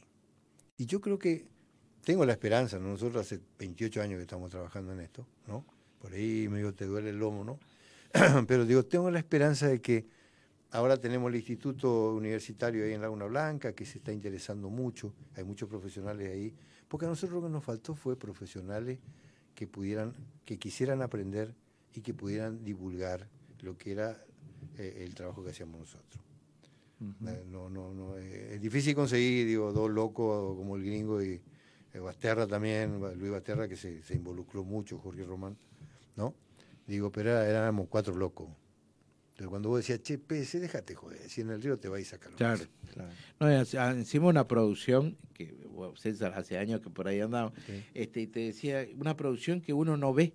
Esa era la otra cosa. Ese es el problema. Para, para que se apropie Sí, de sí, esta sí, propuesta productiva y, y costaba sobre todo, porque lo decía César, una alternativa interesante justamente para, para la franja de productores que tenemos nosotros, que puede ser no como un- una sola o única, digamos, sino No, parte no, de, de- todo el sistema productivo. pero aparte es un mix que vos podés, a ver, el tipo que hace hortaliza. Claro.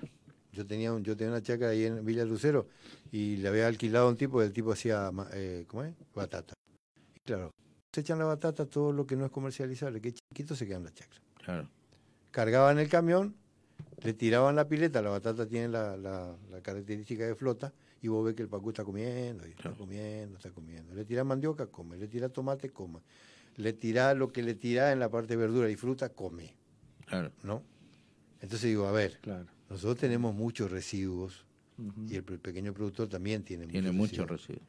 Eh, es una cuestión de capacitación, ¿no? Una cuestión de abrirle la cabeza, porque aparte se vienen los tiempos más difíciles. Así, para que tengamos una idea. Siempre mi abuelo me decía, don César Villalba, que es uno de los personajes lagunenses, que para tener una unidad económica en aquel tiempo, que era el año 20, 25, hay que tener como mínimo una legua de campo, que eran 5.000 hectáreas. Bueno, hoy la evolución hace que en 200, 300 o 20 hectáreas con la tecnología, a lo mejor vos producís un, un animal, en lo que estamos hablando de vacuno, con una calidad superior a lo que vos tenías. Claro. ¿Entendés? Entonces nosotros empezamos con la piscicultura con 2.000 peces por hectárea. ¿Por qué? Porque averiguamos en el mundo que 2.000 peces por hectárea era el promedio de que tenían los ríos como característica de peces. ¿no? Entonces ahí no había problema con el tema de las enfermedades, porque en la Argentina no tenemos nosotros la capacitación itícola de aquellos que analizan las enfermedades, no tenemos. Eso, por ejemplo, eso cambia en Brasil. En Brasil, por ejemplo, hay un 0800 para los piscicultores que cuando tiene un mal comportamiento del pez, el tipo levanta el teléfono, consulta y a los dos días, un día o a la hora le están asesorando para ver qué, cuáles son las características y cómo se cura. Nosotros en Argentina eso no tenemos. No tenemos, no tenemos. Veterinario, capacitarlo en peces, es Claro. toda una, histo- una- una- una historia nueva, ¿no? Entonces, hoy vos tenés una pileta, fíjate, esto estoy hablando, 2.000 peces por hectárea. Ahora con la tecnología vos podés poner 10.000 peces por hectárea. Es decir, tenés que agregarle oxigenadores, tenés que agregarle la posibilidad de filtrar el agua, ¿no? ¿Qué es lo que hace Israel? Israel tiene 10.000 peces por hectárea, porque no tienen agua. Entonces la tecnología está. Hay que saber aprovecharlo. Claro. Hay que saber aprovecharlo. Entonces hoy, por ejemplo, vos decís, eso mismo que se que grafica en el tema ganadero, el tipo que producía, no sé, en 10.000 hectáreas, hoy con, no sé, 100 hectáreas el tipo está sacando ternero, o, o engordando ternero, sacando carne, ¿no? Por la tecnología que tiene, por la pastura, por lo que sea, ¿no? En la piscicultura pasa exactamente lo mismo. Nosotros empezamos con 2.000, 2.000 peces por hectárea y, y vos podés poner 10.000 peces por hectárea. Entonces ya no hace falta esa estructura que nosotros tenemos. Nosotros te- tenemos ahí en, el en Isla P 285 mil metros cúbicos movidos. ¿Te imaginas? Valía un dólar el metro cúbico cuando nosotros empezamos. Eran casi 300 mil dólares que pusimos solamente en movimiento de suelo. ¿no? Viendo en hoy sería una locura. Claro, a los valores de hoy. Hoy sería una locura. Claro. Entonces, si, che, hagamos tres piletas de, no sé, media hectárea cada uno y hacemos lo mismo. Hoy por ahí el productor hortícola que Claro. podía complementar Claro, sí, sí, le sí, va a costar. ¿Entendés? Entonces, la misma pileta que aquel tiene, para que en alguna medida, como se pensó siempre en el Ministerio de la Producción, en lo que hace a Formosa, se le hizo una pileta al productor para que él tenga agua para sus pequeños animales, tenga la posibilidad de regar y puede poner los peces. Que los peces que le pones enriquecen el agua. ¿Entendés? Entonces tiene la ventaja eso que tiene un agua abonada para la posibilidad de hacer tomate, todo lo que hace de la verdura, por ejemplo. Y aparte lo que le queda de la verdura le va a dar de comer al pez. Claro, Esto claro. Es, un- es un reciclado permanente. Sí, sí, nosotros eh, ahí en el Colorado, este, después de ustedes, este, eh, se inició algunas experiencias que quedaron y duraron unos años. Eh, últimamente este, hay gente que tenía represa, hacía chacinado, este, y en ese, en ese combo de producción, de, de- en esa canasta de poner varios huevos, también aprovechó una pileta este, y, y empezó a producir Pacú, que Beto busque ahí en la curva. Este, bueno, pero eh, yo creo que el, el tema es muy interesante, eh, apasionante, porque esto tiene una historia. Eh, y esta, esta es la que queremos contar a la audiencia, que hay veces uno ve, ve estos pacú, ve lo- los filet, esto, pero atrás de esto hay toda una, rica historia, digamos, que se empezó. Yo creo que lo que menos importa es eso porque pasa el tiempo, al pasar del tiempo, como todas las cosas, quedan en el recuerdo de las cosas. Pero yo lo que digo es, el logro, es decir, el testimonio de todo ese laburo, ¿no? Es lo que hoy está en la mesa de toda la gente. ¿no? Exacto. Entonces el Claro. resultado final es un resultado que capaz que el tipo no conoce la historia ni nada, pero el tipo se va, compra un filé, hace, se hace una panzada, como siempre yo digo, Sí, ¿no? sí, sí. Entonces disfruta de eso. Nosotros disfrutamos en el sentido de que el logro se llegó. Se Ahora, cumplió claro, objetivo. entonces lo que, lo, lo que ahora nos toca, nos toca es concientizar a todo el sector productivo, ¿no? especialmente aquellos ingenieros, aquellos... Porque, a ver, eh, nosotros tenemos el problema de eh, los ingenieros en el sentido de la, capacitación específica que tienen los ingenieros. Y en Argentina no existían, mira, había una planta de, de reproducción ahí en, en el Chaco, ahí cerca del puente Chaco Corriente, que fuimos a conocer una vez, y había tres tipos, ¿no? que eran igual que nosotros. Nada más que el problema que tenían era que como vos, vos tenés, el- los procesos son así. En septiembre están ya en posición los huevos a hacer, ah, para hacer la reproducción. ¿no? Entonces, vos tenés que aprovechar ese septiembre, octubre, hasta noviembre, que es donde el pez está bien maduro. ¿no?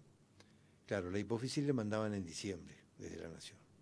Entonces, ya está cuando, ya, cuando ya terminaba todo el proceso de reproducción, entonces, Claro. bueno, ¿qué pasa? Hoy ya hay un un montón de técnicas distintas, ¿no? Entonces, ya es posible que uno pueda, fíjate vos, eh, hicimos una prueba, ¿no? Esas cosas que por ahí uno se, se le ocurre. Guardamos 25 machos, 25 hembras bajo cobertura, ¿no? Le tomamos la temperatura, hicimos toda una experiencia y, y trasladamos. A ver si se entiende, porque a lo mejor el que escucha no va a entender. La reproducción se hace a partir de septiembre, fines de septiembre, hasta primeros días de noviembre. Entonces, nuestro, nuestro reloj biológico acomodamos, ¿no? La temperatura del 15 de diciembre al 15 de septiembre. Entonces, todo ese proceso de todo el año, le pusimos las lámparas que hacen falta para que los reproductores pudieran comer, pudieran alimentarse y pudieran avanzar con su eh, con la parte biológica para ponerlo, para tener los, los huevos. Bueno, eso se consiguió. Para llegar a óptimos a... Así es.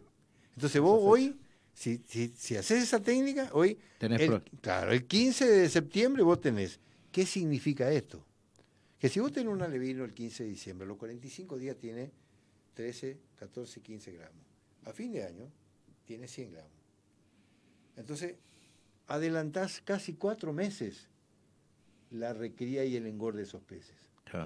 Entonces, en vez de que vos tengas un año de, de- de- de- de- el plazo de la producción, vas a tener 7, 8 meses. Claro. ¿Entendés? Y hay muchas cosas más que se pueden hacer para que eso sea mucho más. Esto que yo te encuentro del agua, el agua termal, Claro. están todos locos con el agua termal. Claro. ¿Entendés? Entonces yo lo que digo, soy prudente. Yo digo, analicemos el agua, la composición del agua, qué es lo que, por, por dónde ponemos los peces. Yo, porque me llaman los ingenieros y me dicen, César, nosotros vamos a hacer acá. Si nosotros en seis meses vamos a un paculo que no, que no tiene nadie. ¿Entendés? Para colmo, para colmo, esa agua que usan para criar los peces es el agua que pasa por las piletas, ¿no? Donde la gente va y hace su curación, porque esa agua ya prestó servicio, ya cobró, ¿no? Es decir, ya cobró su, su, su, su- el costo de, de la Claro, extracción, porque claro. ahí eh, es mil metros de profundidad. Sí. ¿Entendés? Son mil metros de profundidad. Entonces, ya el agua, ese que se va al río, se va al río Paraná. ¿Entendés? Entonces, ellos utilizan esa agua para hacer la cría de peces, ¿no? A partir de, ni siquiera tienen piletas, ¿no? Hicieron grandes pelopinchos, ¿no?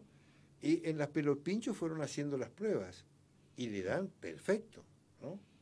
Entonces digo, hay muchísimas Claro, cosas. agua a costo hacer. cero sería ni siquiera. Agua a costo cero. Claro, porque ya cumplió su. ¿Entendés? Ya pagó. Sí, ya se va. ¿Entendés? Los turistas que fueron, se sentaron y estuvieron en el agua termal, ya pagaron el costo de lo que es la extracción del agua. Lo que se va del agua, ya se iba tirado al río, eso utilizaron para buscar la forma. ¿Pero por qué? Porque tuvimos una charla y buscamos, y en esas charlas cuando vos empezás a, a indagar, porque cada uno de los lugares de la República Argentina tiene sus características. Es así. ¿Sí? Sí, sí, sí, inclusive dentro de nuestra provincia, vos viste que es, decir, es- es heterogénea, digamos, acá tenemos una temperatura, un régimen de lluvia, un tipo de suelo, cuando nos vamos al centro uno y en el oeste es otro. O sea, con, con esas aguas termales llegan a 3 kilos. A pesar. Y acá rondaría entre... No, acá es un kilo, vos Kilo. tenés un kilo 300 en un año. Ajá. En un año. Y eso no se podía replicar acá con... Pero te- y tenés que tener el calor del agua, Claro. eso no es impo- imposible. Es Claro. mucha inversión. No, también. no, no, pero aparte imposible, porque acá no tenemos agua termal. No, pero por ahí calentar el Bueno, agua... bueno, pero ese ya es un, es un costo distinto. Claro. Ahí tienen que hacer números. Ah, hacer es un costo Sí, sí, distinto. por Hoy, eso hablábamos de un hoy agua. ya directamente, y aparte digo, es decir, esto que hablamos es una tecnificación de todo lo que es el proceso que, que vinimos haciendo nosotros. Lo real es que si vos tenés una pileta, pones un juvenil de 50, 100 gramos, antes de un año vos tenés un pez de un kilo 300, un kilo 500. Esa es la realidad. Entonces, a lo que nosotros se nos ocurrió, por ejemplo en el Chaco, que hay muchísimos criadores que tenemos, ¿no? Es que ese señor tenga un freezer o participe como participaban acá en la zona de Nainé, en las ferias semanales que se hacían. Entonces, uno traía su pacú, vendía su pacú, otro traía su tomate, otro traía su... ¿Viste? Entonces, tenés la diversidad de lo que vos necesitas. Al precio que el tipo está Claro, sí, sí. produciendo con lo que le queda de la chacra, digamos. ¿No es cierto? Y con una tecnología muy simple. Poner el equivalente a 2.000 pesos por hectárea, donde no tenés ningún problema de sanidad, digo, no tenés peligro de enfermedad, de nada. Es decir, esa es la medida que nosotros felizmente pudimos descubrir que esa es la medida en donde vos no necesitas ningún control determinado. Y el agua ese que toman los animales, digo, no tiene ni siquiera la, con la composición de ningún agroquímico, porque si no los Claro. animales se morirían todos. Claro. Entonces tener la garantía de, de la salubridad. Entonces, hay muchísimas cosas para hacer. Lo que pasa es que nosotros en tecnología estamos bastante atrasados, ¿no? Cuando vos mirás en el mundo, entonces te empezás a desesperar, ¿no? Pero es factible, pero... Pero, pero claro, es- lo que pasa es que tenés que tener, claro. claro. tenés que tener los elementos de tecnología y la gente preparada. Y por ende también el costo de la venta No, por supuesto. sería otro. Y es costo-beneficio. Ujú. ¿Entendés? Como todas las cosas. En el mundo hoy es, es muy dinámico todo esto. Lo bueno, ¿sabes qué? Es que logramos hacer esa carne, ese pez, que es exquisito. ¿Entendés? Exquisito. Y, y Formosa tiene un clima ideal. Pero Formosa no tiene, no tiene invierno. Sí. Nosotros qué hicimos? Atender las cosas que hacíamos. Una pileta de un, metro y medio de agua. Cuando hacía cero grados, empezaba a enfriar a las 5 de la tarde. ¿no? Entonces llegaba el frío, frío, frío, a las 2 de la, a las 2 de la mañana, a las 3 de la mañana, poníamos el termómetro y la columna de agua se enfriaba hasta 70, 80 centímetros. Abajo la temperatura era ideal. Entonces el pez, ¿qué hacía? El pez iba directamente al fondo, se quedaba ahí, claro, pero a las 8 de la mañana salía el sol y empezaba a levantar la columna. Entonces, cuando llegaba a las 2 de la tarde, esta columna tenía, el pez come a los 20 grados. El agua está a 20 grados, come. Si no, no come. Esa es otra característica que tiene el pez. No come lo que no puede digerir. ¿Entendés? Esa es una... una en casi todos los, los- en, to- en todos los peces se da eso. No come porque no puede digerir. ¿Entendés? Vos le tirás el alimento y no come. Come si hay temperatura en el agua. Entonces, ¿qué pasa? A las 12 del mediodía, esa agua, la columna de agua, está normal. Entonces vos le das de comer. ¿Entendés?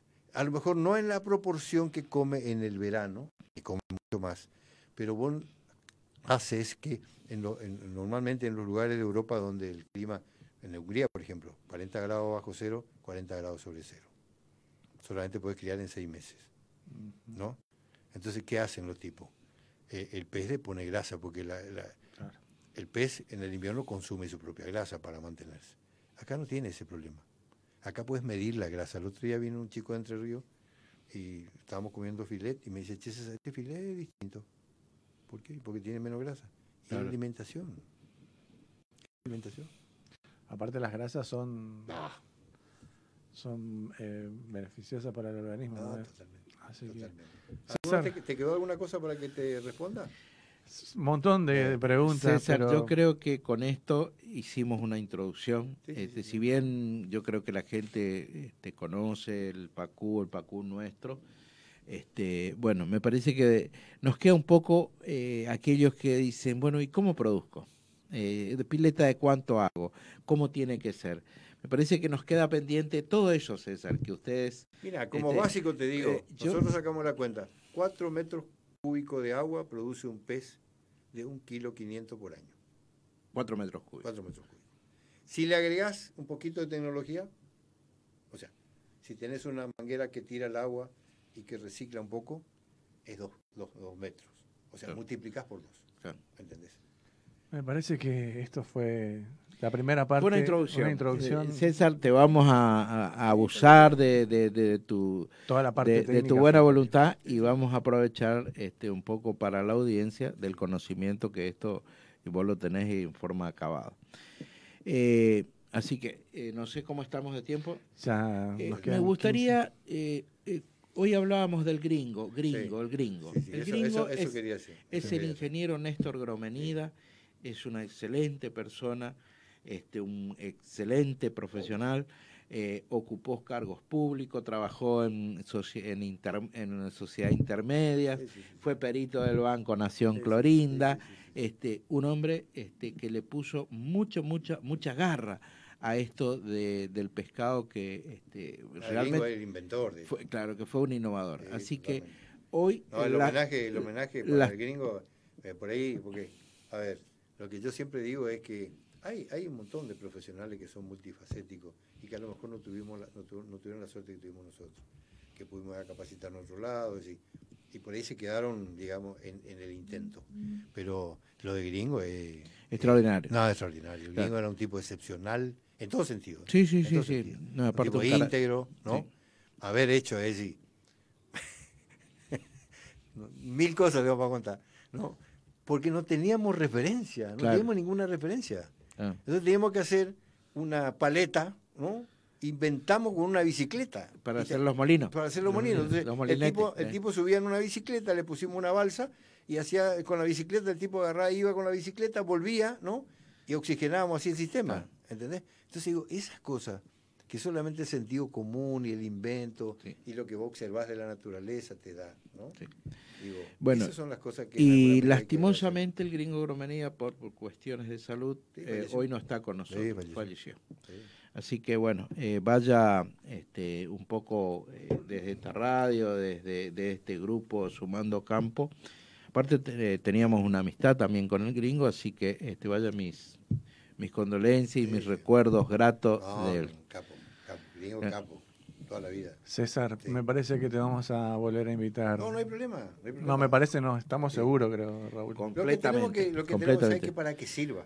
Lo que tenemos así. Yo te conté más o menos la historia en general. Lo que, te- lo que tendríamos que hacer es buscar la forma de decir, che, nos ocuparnos de pequeños productores. ¿Qué es lo que el tipo puede hacer? ¿Cómo puede hacer? ¿Cómo se puede capacitar? ¿Qué le, qué le damos de herramientas? ¿Cómo pueden proveerse de los alevinos, los juveniles? ¿No? Porque hay muy poca información sobre eso. Claro. ¿Entendés? Entonces, que ello, que el INTA sea, por ejemplo, el motor difusor, ¿no? De la posibilidad de que en realidad el tipo hacer una pequeña cartilla inclusive para decir, che, vos tenés que hacer esto. Perfecto, perfecto. Queda el desafío y No, no, totalmente. nos queda, eh, te vamos a molestar y también nos, nos queda la pelota en nuestra cancha. No, por Es- eso, por eso Esa decir, cartilla me parece que, me es parece- fundamental. Me parece que Sí, sí, sí. es de ida y vuelta el tema. Sí, sí. Yo te puedo contar toda la parte técnica, yo no soy técnico, yo me aprendí con el gringo. El cuero propio. No, sí, por porque Yo soy un frustrado estudiante de abogacía, que no tenía nada que ver con esto. Pero bueno, me dediqué a la política y la política te da las necesidades sociales que tiene, que tiene toda, todo, todo, nuestra provincia fundamentalmente. digamos. ¿Entendés? Y ¿sabes qué? La diversidad que tendemos en clima. Vos tenés el oeste que es seco, tenés el, el- el este que es muy lluvioso, ¿no? ¿Entendés? Y tenés toda la diversidad. Entonces a partir de ahí vos decís, che, mira todo esto que eso. Lo único que engloba todo es la ganadería acá. Después todo lo otro que se puede hacer, se puede hacer, digo. Entonces los técnicos ahí decís, che, mira, hace acá, porque puta, yo siempre le digo a la gente, me llama por teléfono y dice, che, yo quiero hacer pez. ¿Para qué quieres hacer? Y no porque quiero hacer, porque quiero tener. ¿Y cuánto quiere que tener? ¿Y dónde va a poner? Mira, le digo, yo nosotros ya matamos millones de peces. Yo no te voy a dar los peces porque vos mates, aunque vos me pagues. Yo no vendo al tipo que matan peces. Entonces, vos me tenés que decir qué es lo que querés hacer. Yo te voy a decir cuántos peces puedes llevar, en qué condiciones puedes tener. Claro. ¿Entendés? Porque ¿sabes qué? Le digo, no, pues yo tengo plata. Yo te digo, no, me interesa tu plata. ¿No? Porque yo lo que quiero es que el tipo entienda, ¿no? Que esto es una posibilidad de que él pueda aprender a crecer, pueda aprender a criar peces y pueda aprender un negocio que es importante. Claro. Entonces, yo no le vendo peces a aquel tipo no tiene condición, no le vendo. Hay, hay una foto ahí que mandé, el tipo tiene una, una, una pileta ahí y dice, yo voy a criar acá. Y digo, bueno, ¿quién va a limpiar el fondo? Claro. Porque defecan los peces. Sí, sí. ¿ah? Entonces, ¿qué, ¿cómo van a hacer? No, César, porque no, no, no, no, no, no. Claro, veo si no tienen las condiciones, no, no, no, no resultan un éxito. pero aparte es una mala Claro, propaganda claro, para nosotros. Mirá, me vendió claro. los juveniles y se murieron Sí, sí, todos. sí, eh, sucede. Ah, totalmente. César, te agradecemos un No, montón y te tomamos la palabra para... No, cuando gusten. Avíseme con tiempo. Este me avisó el viernes. Sí. Yo justo tenía que venir hoy acá, así que no hay problema por eso, ¿entendés? Pero No. digo, No. avíseme con tiempo, entonces venimos tranquilos, ¿no? Queda un desafío paso lo- perso- de paso perso- lo retamos per- al aire. personal. Este, yo te lo voy a llevar a él. Este, vamos a por supuesto coordinar. Vamos a hacer una buena filmación para justamente para generar ese material que No, vos perfecto, decís. Es lo para mejor que se puede hacer. Para generar ese material. Así que bueno, César, muy agradecido, No, eh, muy claro, eh, muy apasionante. todo. No, no, no, pero Así esto que- tiene, lo que pasa es que esto viene, viene de una cuestión así medio, nosotros nos casamos con esto, Y sí. y es nuestra familia. Y, y, y bueno, y generamos un montón de situaciones de gente que tiene expectativas. Claro. Entonces, por ahí el tipo de las expectativas que tienen no son, no son reales, ¿entendés? Eso del Chaco, por ejemplo, Nosotros fue una casualidad, algún día voy a contar la historia, digo. ¿Entendés? Fue una casualidad y bueno, y eso se dio porque ellos engordaban los peces que llevábamos nosotros para salir de un problema, de un problema que teóricamente le acusaban. Claro. Muchísimas César, gracias, César. muchísimas gracias. Tenemos que hacer el último corte eh, y vemos toda la información del clima. Perfecto. Este, pasa- pasaba entonces el propietario de Isla P, el señor César Murdoch. Agradecido, ¿eh? Muy agradecido. Último corte, enseguida volvemos. Estás escuchando Radio Formosa 88.1. La información está aquí. Medicap, medicina de cabecera. Servicios de áreas protegidas, traslados dentro y fuera de la provincia, control de alcotés, control de ausentismo. Medicap, medicina de cabecera. Estamos en Junín 280, Formosa Capital.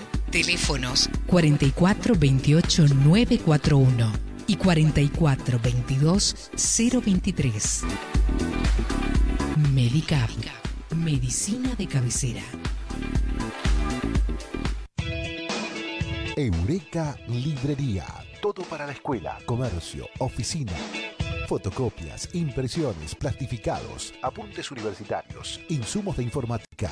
Se reciben listas escolares, comerciales, plataforma web para generación de factura electrónica móvil, consultas por envíos a domicilio. Eureka Librería, Avenida Néstor Kirchner 4665. Comunicate por WhatsApp al 374 59 9101 en Facebook Eureka Librería y en Instagram arroba Eureka Librería. Escribanía Castañé recomienda consultar a su escribanía de confianza. Escribanía Castañé a sus servicios. Asesoramiento integral en servicios notariales, contratos, transmisión y modificación de bienes registrables, sociedades, directivas anticipadas, régimen patrimonial matrimonial. Lo acompañamos en todo el proceso. Escribanía Castañé, prestigio, seriedad, confidencialidad. San Martín 251. Teléfono 370 44 57 15 www.escribaniacastañé.com.ar por sus bajos precios y su esmerada atención, por sus grandes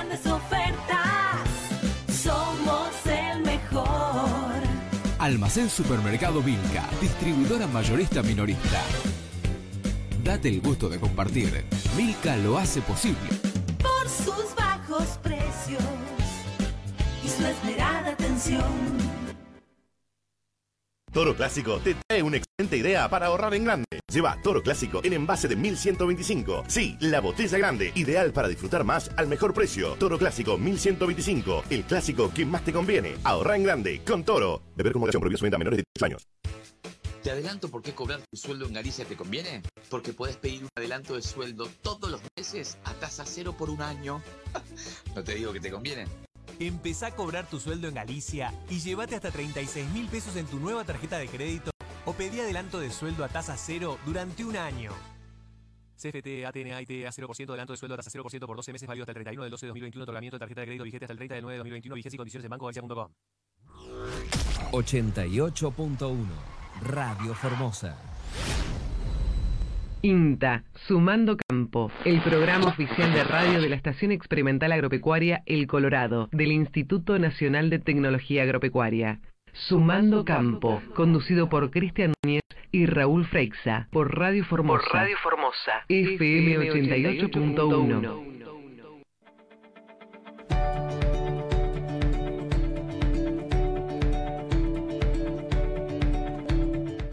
Último bloque de INTA sumando campo, 55 minutos de la hora 13. Ahora el turno de la licenciada Natalia Gatinoni que nos va a contar toda la información del clima. ¿Cómo estás Nati? Raúl y Cristian te saludamos, buen día. Hola Natalia, buen día. Ahí está, ahí está. Ahí Estaba silenciada. Buen día, Buen. Cristian, Raúl, ¿cómo están? Buen día, Muy Natalia. Un gusto día. otra vez tenerte en, en nuestro programa. Acá ya, Gracias, Raúl. ya cerrando el, el programa de hoy, ya, ya enseguida Sí, Brian nos ¿no? sacan del aire. Eh, contanos eh, un resumen de lo que aconteció en la semana en cuanto a las condiciones climáticas en el país, la región y por supuesto en la provincia de Formosa. Formosa principalmente, sí. Tuvimos, mira, haciendo un repaso así general, eh, como todos los lunes, que después todo el informe, como les contaba el lunes pasado, eh, toda esta información se vuelca en los informes eh, semanales que hacemos desde, el Instituto de Clima y Agua, pero mira, tuvimos lluvias sobre parte de, áreas de Buenos Aires, de Entre Ríos también, áreas cordilleranas de la región patagónica y el noreste de de, nuestro país. Nosotros, particularmente el este de Buenos Aires, noreste de Buenos Aires, ayer a la noche, ahora de madrugada y hasta las primeras horas de la mañana de hoy lunes tuvimos unas intensas precipitaciones. Acá se acumularon 53 milímetros en Inta Castelar. Eh, así que bueno, intensa lluvia en este, en este último periodo. Y si hacemos foco en la provincia de ustedes, un poquito, como les comentaba recién el invitado, esta, este gradiente, esta variabilidad de lluvias desde el oeste hacia el este de la provincia de, Formosa se vio también en los datos de lluvia esta semana, ah, donde tuvimos acumulados que eh, superaron los 30 milímetros, por ejemplo, máximos de entre 50 y 75, bien en el este de la provincia. ¿sí? Y las temperaturas estuvieron entre normales a algo más cálidas, algún periodo con, alguna con algunas temperaturas un poquitito más cálidas las máximas y de igual manera también para, para los datos de las mínimas, aunque las mínimas, a su excepción, estuvieron un poquito más frías que los datos históricos. Nati, ¿alguna recomendación para esta última semana de abril eh, y comienzos de, mayo en cuanto a clima se refiere? Eh, mira, ahora cuando veamos, dejamos ahí abierto para el pronóstico, cuando vamos a ver ahora en, el detalle, justamente esta, esta cuestión de este otoño que se viene así con esta eh, estos periodos ¿no? de, sin precipitaciones y con lluvias. Tenemos eh, en la provincia de ustedes justamente eh, tanto lo que terminando marzo como la primera década de, abril con importantes precipitaciones y, y, las lluvias de esta, de esta última semana también que se dieron. ¿no? Pero, pero bueno, lo importante siempre destacar es que estén atentos a los pronósticos, como siempre decimos, y, y un poco también para planificar ¿no? ¿no? sus labores y por lo tanto, nada, un poco acompañando nosotros desde acá, en particular con el pronóstico día a día. Pero siempre atentos, a esto, atentos también a, las alertas y a toda la información oficial, principalmente alertas cuando son emitidas desde el Servicio Meteorológico Nacional, que es la, el eh, es la institución principal para las emisiones de, las, de, los alertas. ¿sí? No, los celulares, no los celulares, las aplicaciones. las aplicaciones bueno, sí, vamos a dedicar otro, otro ratito en algún otro programa para volver a hablar del tema. Eh, son muy aplicables, o sea, eh, tienen muy buen diseño, todo, pero siempre es recomendable ir a, las fuentes oficiales. Nosotros desde acá de INTA hacemos un apoyo, pero lo que yo siempre destaco es las cuestiones de alertas ante eh, eventos importantes, ¿no? o tiempos severos o importantes tormentas y, también, incluso eso eh, en cuanto a lluvia, pero también en cuanto a eh, temperaturas elevadas, ¿no? O frías. Siempre cuando ese tipo de extremos eh, estén atentos siempre a lo que informa el Servicio Meteorológico en cuanto a alerta. Y tenía una tercera pregunta para vos, pero no sé si la querés contestar ahora o dejarla para el próximo programa. que si seguimos con la niña en este invierno. Sí, si querés el próximo programa lo extendemos un poquito más, perfecto, pero para el momento, por estos próximos meses sí seguimos con pronóstico de la niñez. Perfecto. Y bueno, ahora lo que la gente quiere saber, el pronóstico a corto, a largo y a corto plazo.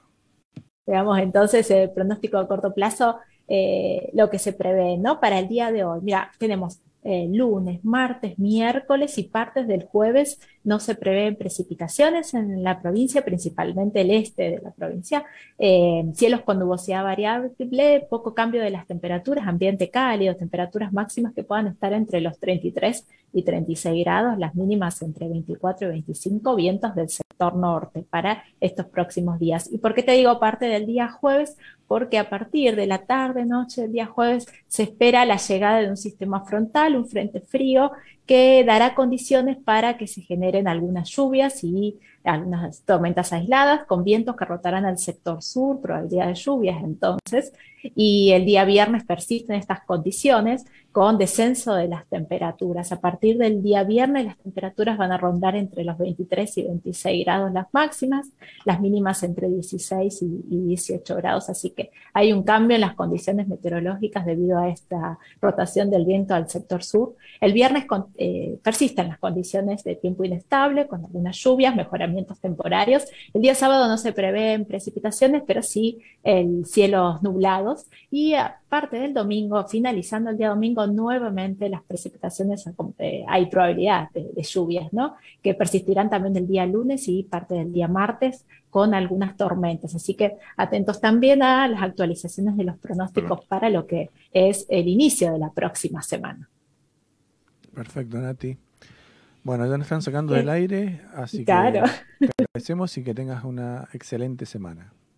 Gracias a todos y bueno, también una linda semana para, para ustedes y para toda la audiencia por allá. Un beso grande desde acá. Gracias Natalia, eh, muy agradecido. Este, bueno, Gracias, no- Raúl. nos vemos, si Dios quiere, vemos. eh, dentro de siete días. Un abrazo. Pues, Chao, chao. Un abrazo grande. Chao, chao. Pasaba entonces la licenciada en Ciencia de la Atmósfera Natalia Gattinoni del Instituto de Investigación de Clima y Agua del INTA. Con todo lo que va a pasar en la semana, Raúl. Hoy tuvimos un programón, ¿eh?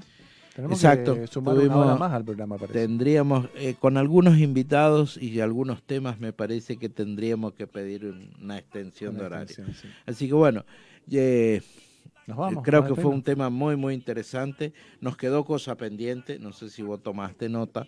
Este, Totalmente. hemos asumido compromisos, este, así que bueno, eh, por supuesto que lo cumpliríamos en, en próximos programas. Así es. Nos vamos, un abrazo y gracias por estar ahí del otro lado, viéndonos, escuchándonos con cualquier plataforma, ya sea desde la radio tradicional hasta el celular o el Facebook. Gracias a todos por acompañarnos. Nos vemos el lunes que viene, Raúl. Es así, nos vemos Dios mediante dentro de siete días.